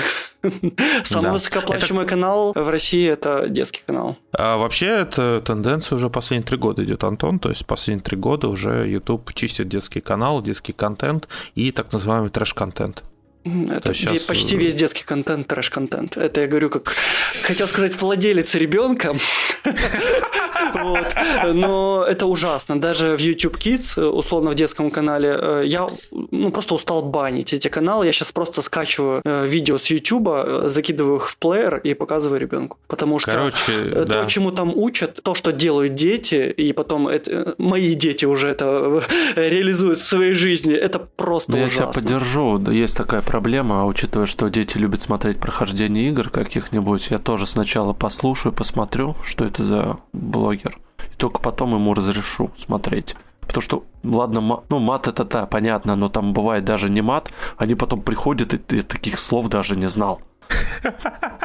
Ну, видишь, чему-то новому учишься. Нет, Не, ну подожди, все-таки летсплей это... вытворяет, например. Э, Летсплей это все-таки не детский контент, э, я тебе сразу говорю. То есть это не детский контент. А Детский контент это мультики, это снятые для детей прежде всего. И вот там трешака это пипец сколько. То есть э, было очень давно. И, по-моему, самые вообще богатые каналы именно по монетизации были такие. Ты просто открываешь тренд, у тебя какой-нибудь там подростковый или детский ролик, знаешь, он 11 минут, вот для тех, кто не знает, монетизацию можно вставлять в ролик, а не просто перед роликом, только если у тебя больше 10 минут сейчас видео. У него 11 минут ролик выверенный, и там 13 вставок, больше, чем раз в минуту. Выстреливают не все, но тем не менее. А ребенок И- еще не а- нашел кнопку пропустить рекламу и посмотрел ее, да? Но еще суть не только в этом. А у меня нет детей, я просто я тренды иногда посматриваю и ужасаюсь. Там такой бред. То есть там ситуации, которые по факту обучают ребенка плохому, скажем так. Это кошмар. Лучше карусель включить. Ну вот, это опять же вопрос отбора контента.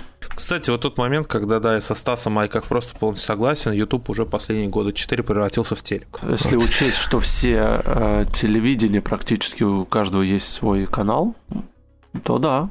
Ну, я про тенденцию, я немножко про другое, про то, что подача контента и, так сказать, его чистоплотность выходит э, из тех понятий, от которого от телека многие убежали. Давайте тогда поговорим про работу с аудиторией, комментарии, обратную связь. Мы уже это, конечно, все обсудили, но насколько вы часто отвечаете на вопросы, удаляете, чистите, ну и так далее, и так далее. Давай, может быть, Вадим начнет. На короткой, э, как там правильно говорится, руке или на ноге, ну, на ноге, наверное, некрасиво, на короткой руке нахожусь с, с аудиторией, постоянно общаюсь, как бы вообще никаких проблем. Ну, э, потому что у меня взрослая аудитория, мне редко пишут, комментарии я никогда не удаляю, ну, то есть, если там уже не, не касается каких-то супер прямых оскорблений, это должна быть какая-то такая очень узкая ниша оскорблений. Без проблем, э, если это не вопрос, связанный с выбором техники, то есть что-то такое банальное, либо э, почему-то многие думают, что человек, который разбирается в технике, немножечко разбирается, я никакой там не эксперт и ничего. Они считают, что я обязан их проконсультировать. Просто Мгм. обязан. Вот мне прям пишут, так какой же ты, говорит, техноблогер, если ты не можешь мне посоветовать? А люди не понимают, что нужно учитывать все факторы при выборе. Ну, то есть, э, какие средства имеет человек, э, какие у него есть варианты использования этой техники. И погрузиться к каждому невозможно просто. То есть, я записал какие-то пару роликов, где я объясняю, что вот есть техподдержка, и им платят деньги, и есть консультанты в магазинах, и им тоже платят деньги. Вот, пожалуйста, к ним. А если какие-то, ну, очень интересные вопросы, то вообще без проблем. А тут все очень сложно, потому что тут зависит от того, в каком этапе находится твой канал. Когда ты только вышел на YouTube, и тебе написал там человек комментарий, это раз в два дня, в лучшем случае, ты обязан ответить, на мой взгляд. Сто Ты процентов. обязан ответить, ты должен. И так, и вот эта граница, которую надо назвать, когда ты можешь не отвечать, я ее не знаю. Откровенно говоря, я до сих пор стараюсь отвечать почти на каждый комментарий, но я понимаю, что я много раз делаю ошибки. Я человек, который наступает на одни и те же грабли, не учитесь на, мои, э, на мне, учитесь на моих ошибках, и скажу вам так. Ребята, если вы начинающий канал, у вас нету своей такой аудитории, которая каждый ролик смотрит, да, и так далее – Старайтесь отвечать на каждый абсолютно комментарий, даже если это не вопрос. Есть кнопочка «Мне нравится», «Отметьте Сердечко. спасибо». Мгм. Сердечко да, сердечко, да. что-то, короче, обязательно. То есть тем самым этот человек вы можете превратить в своего постоянного зрителя, а потом еще и помощника по разным причинам. Это в начале. Потом начинается крендец, когда ваши видео, особенно если они, не дай бог, технического плана, потому что, поверьте, даже если вы сделали ролик идеально про технику, что бывает очень крайне редко, иногда у людей в голове мусор. и вы никогда в жизни ему ничего не докажете. Просто Дальше тролльте, совет... просто тролльте. Нужен э, трэш, угар и садомия в комментариях. Главное, чтобы люди Мой писали что-нибудь. Мой совет такой, короче, не отвечайте, вот, э, по крайней мере, я на себя, я это, этого совета сам не придерживаюсь, говорю сразу. Я по-настоящему считаю, что я из этого страдаю, но я просто такой человек, я не могу остаться в стране и так далее. Но в целом, когда человек высказывает там, пусть говно свое, там, типа свое мнение, по факту он вас э, троллит, издевает, не отвечайте просто. Просто если видите негатив и так далее, и вы уже, вам не надо каждого подписчика там держать, да, у себя в уме, забейте. Как бы вот так вот скажу. А я отвечаю, если есть свободное время. Даже Я на негативные отвечаю. комментарии я очень даже люблю. Наоборот, классно. Особенно если с иронией, то вообще круто. Потому что там обычно потом под, э, под ветки это- этого комментария прилетает твоя аудитория, еще кто-нибудь, они там все срутся. Очень классно. Мне нравится. Но это когда ты уже там, понимаешь, ты уже за 100 тысяч, а вот ты переходный период, когда ты уже набрал, там уже начинается веселье, потому что, по сути, с ним один на один, либо еще максимум еще два человека подключатся, но ты ничего не докажешь ему. Вот у меня, блин, Аэропресс вышел вчера ролик, и вот просто, знаете, э, вот коротко объясню ситуацию. Самый такой комментарий, с которым вот реально я потерял этого подписчика, скажем так, да, после, скорее всего. Ну просто меня выбесило. А, сейчас, сейчас, сейчас, я зачитаю просто. Не думаю, что это по-настоящему годный вариант. Получается простой компот. И ну если уж не, э, но если уж нет поблизости автомата, кофе очень хочется.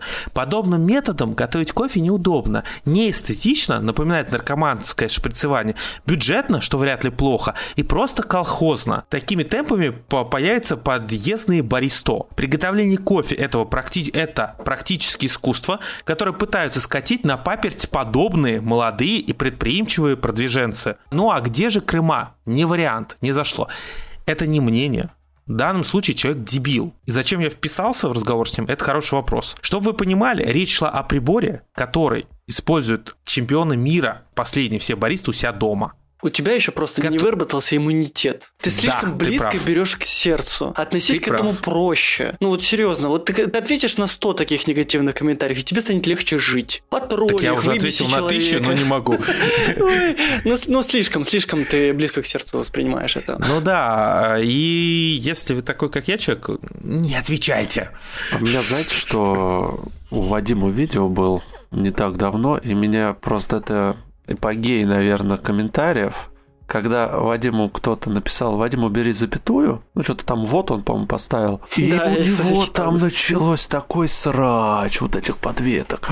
Но так и должно быть. Видео из-за этого и продвигается. Люди не должны быть равнодушны к тебе. Ино- Иногда нужно допускать где-то ошибки. Ну, слава богу, мне этого делать не надо, потому что я их и так допускаю. Так что, ну, как бы сильно париться не стоит. Вот и все. А просто человек подсказал, то не нужна здесь запятая, ну блин. Зато Вадим Не, стал ну ты- образованнее, все, запятые ставить не надо. Классно. Там все посрались еще, вообще здорово. Еще Я можно не сердечек всем понаставить кому-нибудь. Вообще классно. Я такое не люблю, я обычно стараюсь срач прекращать у себя. С точки зрения продвижения к каналу, правильнее реально этому срачу даже потакать. Я просто немножко другой политик придерживаюсь, я так не могу. Но в целом, короче, я хотел бы сказать, а, каждый сам должен для себя решить, что ему делать по-настоящему. А, Нет универсального ответа, ты можешь кликбейтить реально на комментарии, ты можешь, соответственно, даже в какой-то мере хамить и так далее. Ты должен сам для себя выработать. Я, например, решил такой момент. У меня нету свободы слова на комментариях. Все, это я полгода уже как так решил. Что это означает? Человек исправляет меня? Да пусть. У меня вот, пожалуйста, можешь посмотреть. Я это не удаляю. Человек считает, что я не прав, да плевать. Могу с ним поспорить, но это все останется на канале. Но оскорбление да, переходы на личность, причем не только меня касающиеся, именно явный срач, да, а такого, к сожалению, даже на моем вроде так узко специализировано много, все в бан. Я для себя так решил. То есть я хочу, чтобы у меня было чистые ветки. Ненадолго тебе хватит, скажу тебе. Я за все время Согласен. удалил пару комментариев, по-моему, касательно какой-то то ли педофилии, то ли чего. Ну, это вот прям вообще супер острая тема. Все, мне все равно, абсолютно. Сколько я уже выслушал года два назад, что я нетрадиционная ориентация. Ну, ты знаешь, абсолютно все равно. Вот серьезно. Просто берешь и пишешь. Моя супруга так не считает. Или что-нибудь еще такое. Ну, блин, ну все равно. Честно. Ну да, правильно, наверное, вообще Ты слишком много тратишь жизненных ресурсов, просто сделал новое видео и все. Потролль Ну, человека. Я согласен. люблю скриншот сделать, я люблю скриншот сделать. Нет, смотри, знаешь сторис как, ты кинуть. прав. Ты прав, когда речь, ну, я сейчас свою... Ты прав, когда речь идет о массовом. Чем-то, да, а у меня вот очень узкоспециализирован. То есть, понимаешь, каждого вот этого, условно говоря, первую там тысячу, я каждого, каждого считаю, я считаю, что каждый подписчик это тот, кому я ему ответил, блин, подсказал что-то, вот это все дело. И не знаю, у меня все-таки есть пока еще желание держать все в норме, но я и не вырос еще до такого степени, чтобы, да, условно говоря, как-то... Ну, это условно выйти на площадь с рупором и потом кричать через этот же рупор, так, а вы отойдите, вы не из моей аудитории, не подходите, не слушайте то, что я говорю. Ну, это глупо, просто, ну, мне кажется. Скажите, а вы видите, кто вам лайк поставил, кто дизлайк, или это как-то все анонимно? Не видите, Нет. да? Не, не, ники только и все. А, ну Я- ники я, знаешь, видите, что да? вообще- Я просто... Да, да. Нет, лайков Просто нет, вопрос нет. я хотел задать. А, лайки нет, да. А, лайки, а, а дизлайки кто ставит? э, У вас э, Нет. тоже не видите? Не, не видно. Это все как голосование, то есть оно анонимное. Я наоборот, знаешь, о чем я жалею иногда очень сильно? Я жалею, что если ты за блоке забанил человека, и он может смотреть твой контент. Вот это я очень жалею. Ну, тебе что, жалко, что ли? Ну, ты же Да. делаешь массовый продукт. Ну, я не знаю. Я никого мне вообще не баню. Ну, Не, ну просто, понимаешь, он заходит, он дальше начинает дизлайкать, он кому-то отправляет, он какое-то говно. У меня, например, есть стабильно почти 5-9 дизлайков всегда на каждом видео. Мне немножко это бесит, и самое главное, что а зачем? То есть я, я же не просто так, условно говоря, забанил человека. Вот в Инстаграме в этом плане хорошо. Ты понимаешь, Вадим, а, я считаю, что ты, когда ведешь какой-то вот такой блог, ты все равно чем-то от себя делишься. И не только в плане говорю своим мыслям, но иногда еще какой-то личной информации с дуру может быть. Нафига это? Ну да, тебе потом это Ну. может аукнуться. 10% негативных э, комментариев и дизлайков – это норма. И, то есть, ты не хочешь чем-то делиться с кем-то? Ну, тебе что, жалко, что ли? Ну, я не, я не, Не, ну понимаю просто, этого. смотри, ну, в Инстаграме классно сделано, мне кажется. В Инстаграме просто, если ты банишь человека, насколько я знаю, он даже не может твой контент смотреть. Ну, он создал новую учетку и дальше тебя смотрит. Ты решил бороться с ветром? Мельница ветряной? Или чем? Не, ну, а многие люди так захотят делать. Это же дополнительное телодвижение, а люди ленивые, по факту. Да это просто до поры до времени. Это просто у тебя сейчас маленькая аудитория и много свободного времени, скорее всего. У меня нет на это времени. Есть время зайти и хоть кому-нибудь что-нибудь отписаться, откомментировать. У- у- уже здорово. Там сердечки всем поставить, там, ну, кого считаешь нормальные комментарии. Все, фидбэк есть, все здорово. Негативные комментарии, твоя аудитория потом начнет за тебя заступаться. И все. Еще кого-то банить, напрягаться кем-то. Я уже этот спам-лист даже не смотрю. Уже забыл, как он выглядит. Ну да, Ну, некоторые людей даже нанимают, которые Главное, моделируют. Да, ну зачем, типа, ну я согласен, что иногда нужно, наверное, может быть на стриме, когда ты что-то вещаешь, но я стримами не занимаюсь, ну там да, там есть люди, которые банят, потому что на стримах, ну, такое дело. Вот. Отвлекает. Да, ну, наверное, я не знаю, я один стрим, по-моему, за все время, потому что я розыгрыши не делаю, я завязал с этим, чтобы молодую аудиторию не привлекать, э, которая приходит не ради контента, а ради э, розыгрыша самого. Поэтому я за все время только один розыгрыш провел, я получил фидбэк, понял, как этот процесс организовывается, и все. Если что-то и будет в будущем, то, наверное, может быть, будет какой-то конкурс. Но конкурс нужно еще организовать. На это надо очень много времени убить. Почему стримами не занимаешься?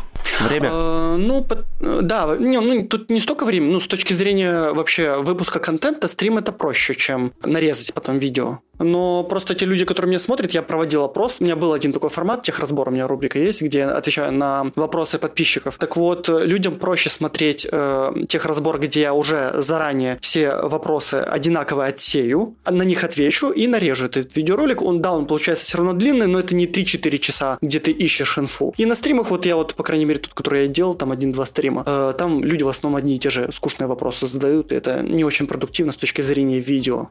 Дело в том, что стримы это вообще не э, видеопроизводство как таковое. То есть Болтовня. а, это не, это не болтовня.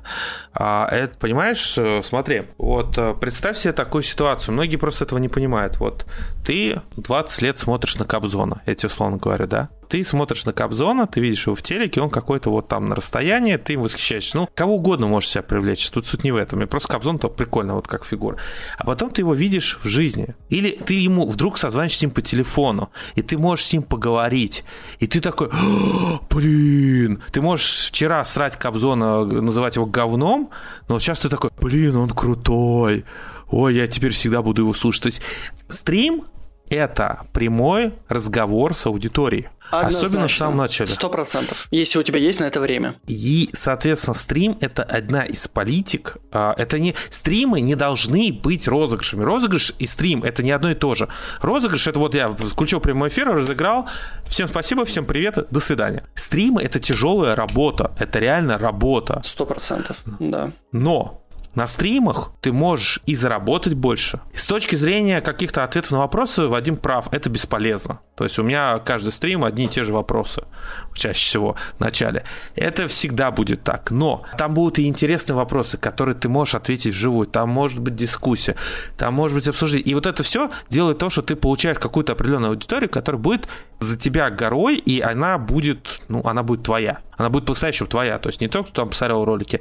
И это люди видят тебя как живого человека. И смотри, еще такой момент. Это не выгодно таким людям, как Ладно, не будем без названий. В общем, это не, невыгодно людям, которые немного двуличные, скажем так, потому что стрим невозможно... Короче, если ты не политик опытный, а ты иначе не был бы на Ютубе, невозможно заниматься самоцензурой все время на стриме. И люди видят, какой ты есть. И если ты этого не скрываешь, ты получаешь, ну, очень... Ты улучшаешь свою карму в глазах людей, ты получаешь реально преданную аудиторию, скажу так. А бывало, что вас узнавали на улицах уже? Ты после мне этой выставки говоришь, ты про улицу я вообще, ну вообще где О, Андрей, я тебя там смотрю, к примеру, или Вадим, я тебя смотрю, ну просто твои подписчики, люди. Было такое? Было, да? да? Автограф. Автограф, да? Брали? Нет. Вот это обидно. Бывает, но очень редко. Очень редко выхожу из квартиры.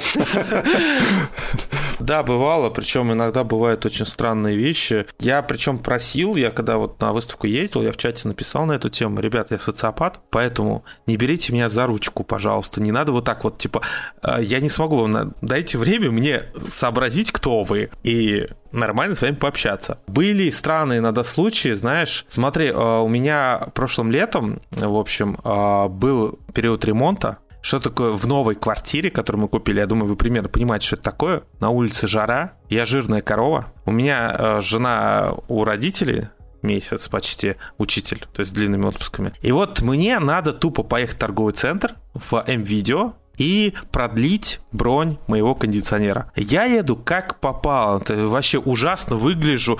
Я очень уставший, я что-то там, я не помню, но я просто очень уставший, вымотанный. И я поднимаюсь по эскалатору, такой, здравствуйте, Андрей, а мы вас смотрим. И ты такой, блядь, не потому, что тебя узнали, а просто потому, что в этот момент ты выглядишь как говно, ты думаешь о другом, и ты еще уставший, ты еще плохо соображаешь, а тебе понятно, что тебе надо с этим человеком пообщаться. И ты хочешь с ним, по сути, пообщаться, но не сейчас. И я помню, это был самый странный разговор в моей жизни, потому что мы тут проездом, а я реально выгляжу как говно уставший. Я такой, да-да, я тут за кондером. А куда вы посоветуете нам пойти? А у меня башка не работает. Я где-то минуту, ну, здесь, здесь, потом, потом, а вот туда можете сходить. А человек что-то говорит, говорит, а я его не слышу, я, ну, потому что я пошел с кондером разбираться, а потом мне надо ехать проверять рабочих.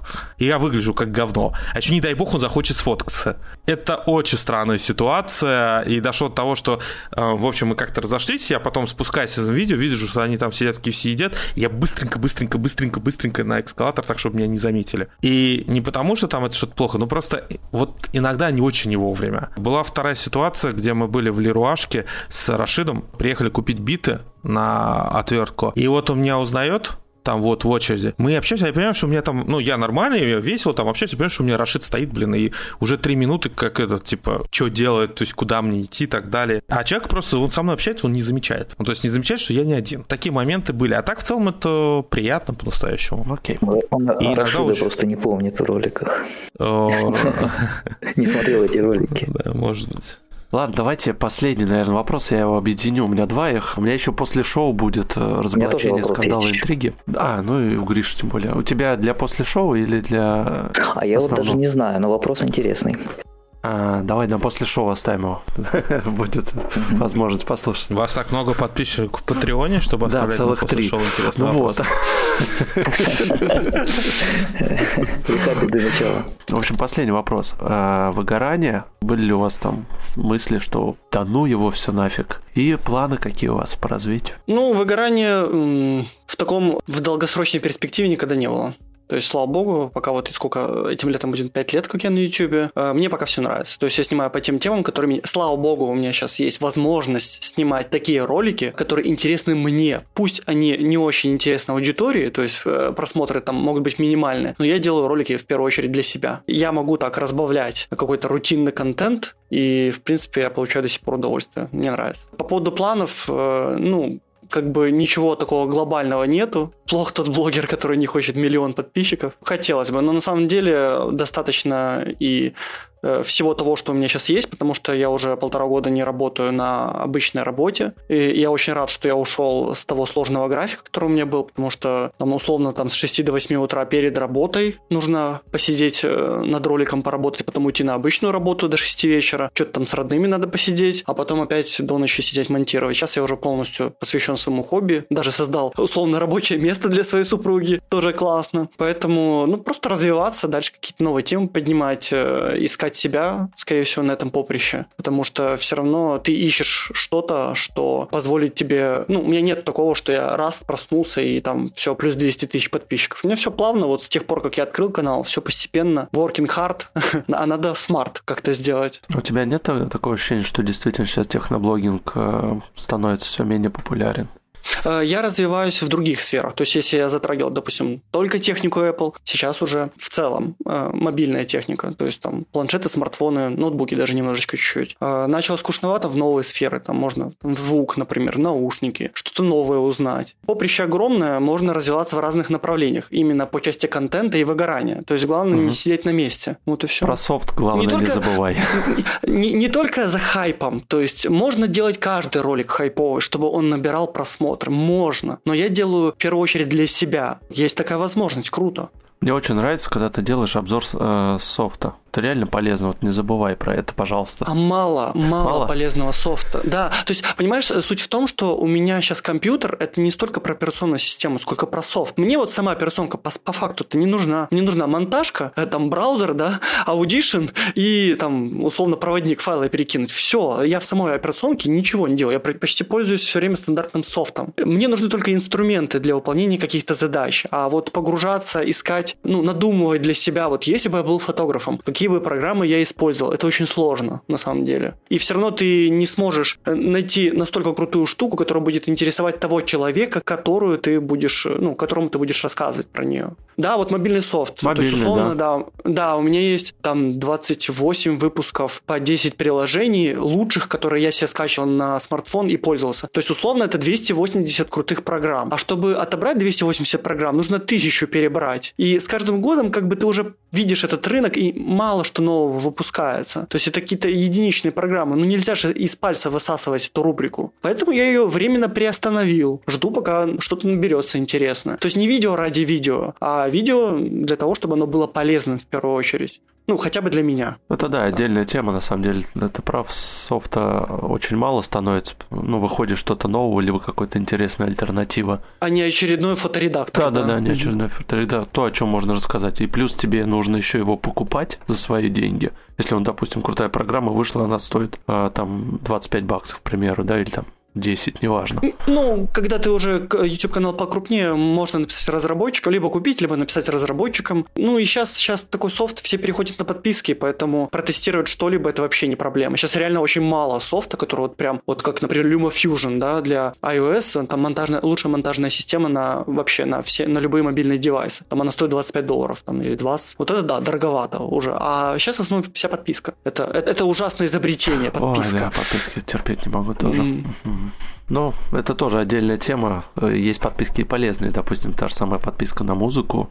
Ты от нее... Есть подписки справедливые, да. как музыка. Это справедливая подписка, 100%, а есть, которые нет. Так, Андрей. Да. Ага. Ну, у тебя выгорание, какие, может быть, сложности столкнулся и планы развития? По поводу выгорания периодически бывает, при, прилетает, но я просто очень болезненно всегда все воспринимаю, очень внимательно, а у меня всегда проблема с одна. Есть три причины, по которым хочется как-то иногда психануть. Первая причина – это падение просмотров на тех роликах, которые ты знаешь, что они более качественные. Понимаешь, это довольно-таки сложно выпускать про хороший кофе, свежеобжаренный ролик, и ты понимаешь, что он наберет на, не знаю, в два раза меньше просмотров чем магазины говно. Я к тебе пример еще говорю. И это серьезно бьет потом. Ты как бы вроде даже уже готов был к этому, но ты смотришь. Второе – это то, что ты собираешь, собираешь аудиторию, а потом твоя аудитория, ты выкатываешь ей крутой продукт, нестандартный, а твоя аудитория, она немножечко зашорена. С аэропрессом, например, там есть какие моменты. А она зашорена каким-то определенным для себя стандартами, которые они ждут от тебя определенного. То есть от меня что ждут? От меня ждут обзоры автоматов Невона, чтобы я пел очередной раз, какие они крутые. От меня ждут обзоров эспрессо чего-то там. А я вот выкатываю, пытаюсь познакомиться с новым, причем недорогим прибором хорошего кофе, и получаю негативную оценку, потому что не это тебя ждут, и как бы как-то вот так вот. Ну и третье, ну, комментарий, потому что я, правильно говорит Вадим, я пока не закостенел. С другой стороны, в этот момент ты просто вспоминаешь, что вот, Вадим, ты сказал, ты полтора года сейчас, да, не работаешь? То Да, есть ты полтора года только канал занимаешься. только канал Э, full да. Я сейчас всех удивлю, но я делаю это в течение последних 7 месяцев. Уже. То есть вы сравните... То есть, Да. а сколько всего каналов существует? Я считаю, что с ноября 2018 года. Ну, ну, это очень крутой показатель, значит. А Вот я об этом вспоминаю и успокаиваюсь. При этом я тоже никому, слава богу, не вы... могу не продавать задницу. А что я хочу взамен? Я бы хотел в развитии в двух моментах. Я поставил себе на этот год две цели. Первое, получить автомат Юра на обзор. Я его получил, после этого я больше никогда не получу. Не понравился мой честный, причем хвалебный по факту, это обзор. Но не понравился. Но, тем не менее, я сделал, я познакомился с этими автоматами, то есть, для- как, я их знал, но я не был, я не работал с новыми прошивками, с новыми технологиями на Юре. Это мне было важно, потому что я знал, как что советовать людям, да. Это был вот этот пласт, который не... И вторая была задача улучшить качество картинки, качество, ну, вообще в целом, короче, качество роликов улучшить. И я считаю, что этого добился по сравнению с тем, что было полгода назад, например, или год назад, серьезного изменения.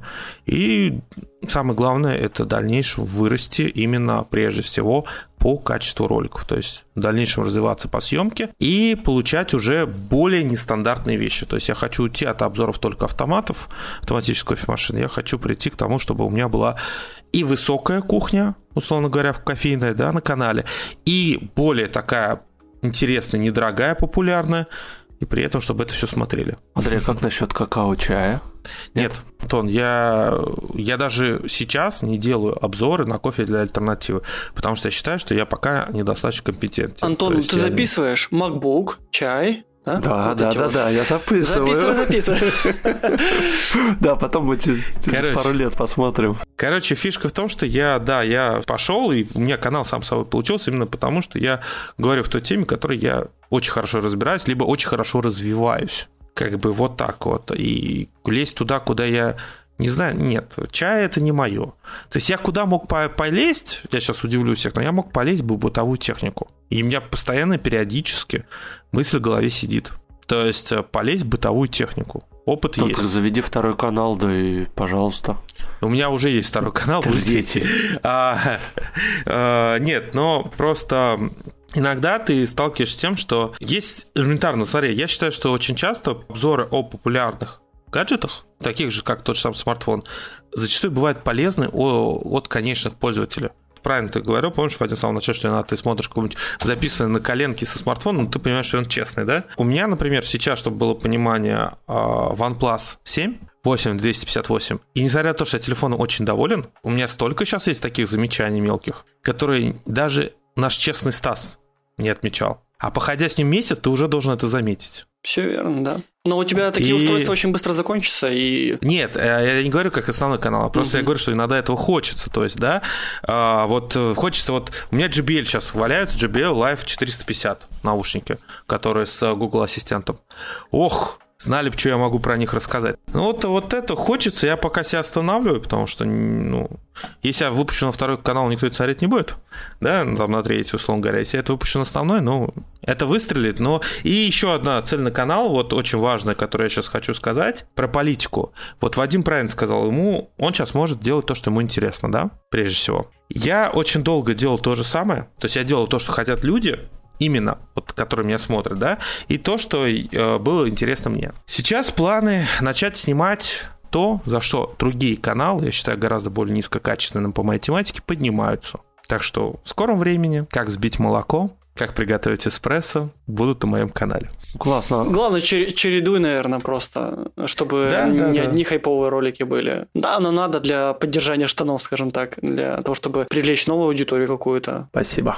Напоминаю, что это был подкаст проекта бесконечности. Сегодня мы рассказывали про бизнес, про бизнес в Ютубе. Точнее, как зарабатывать на видеоблогинге и вообще, насколько это сложная профессия.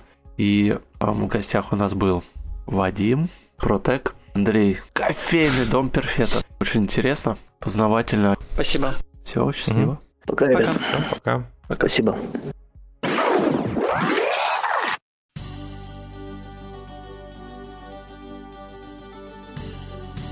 Благодарим за прослушивание подкаста «Проекция бесконечности». Нам очень важна поддержка нашего проекта в Apple Podcast, и мы просим вас поставить нам 5 звезд для того, чтобы о нас узнали другие слушатели и подкаст поднимался в рейтинге. Подписывайтесь на наш канал в Телеграме, пишите ваши отзывы и вопросы на почту. Мы будем рады ответить на них. Вы можете поддержать наш проект и поблагодарить авторов подкаста через Patreon. Оформляйте подписку и получайте дополнительный контент и выпуски после шоу. Все ссылки вы найдете в описании к выпуску.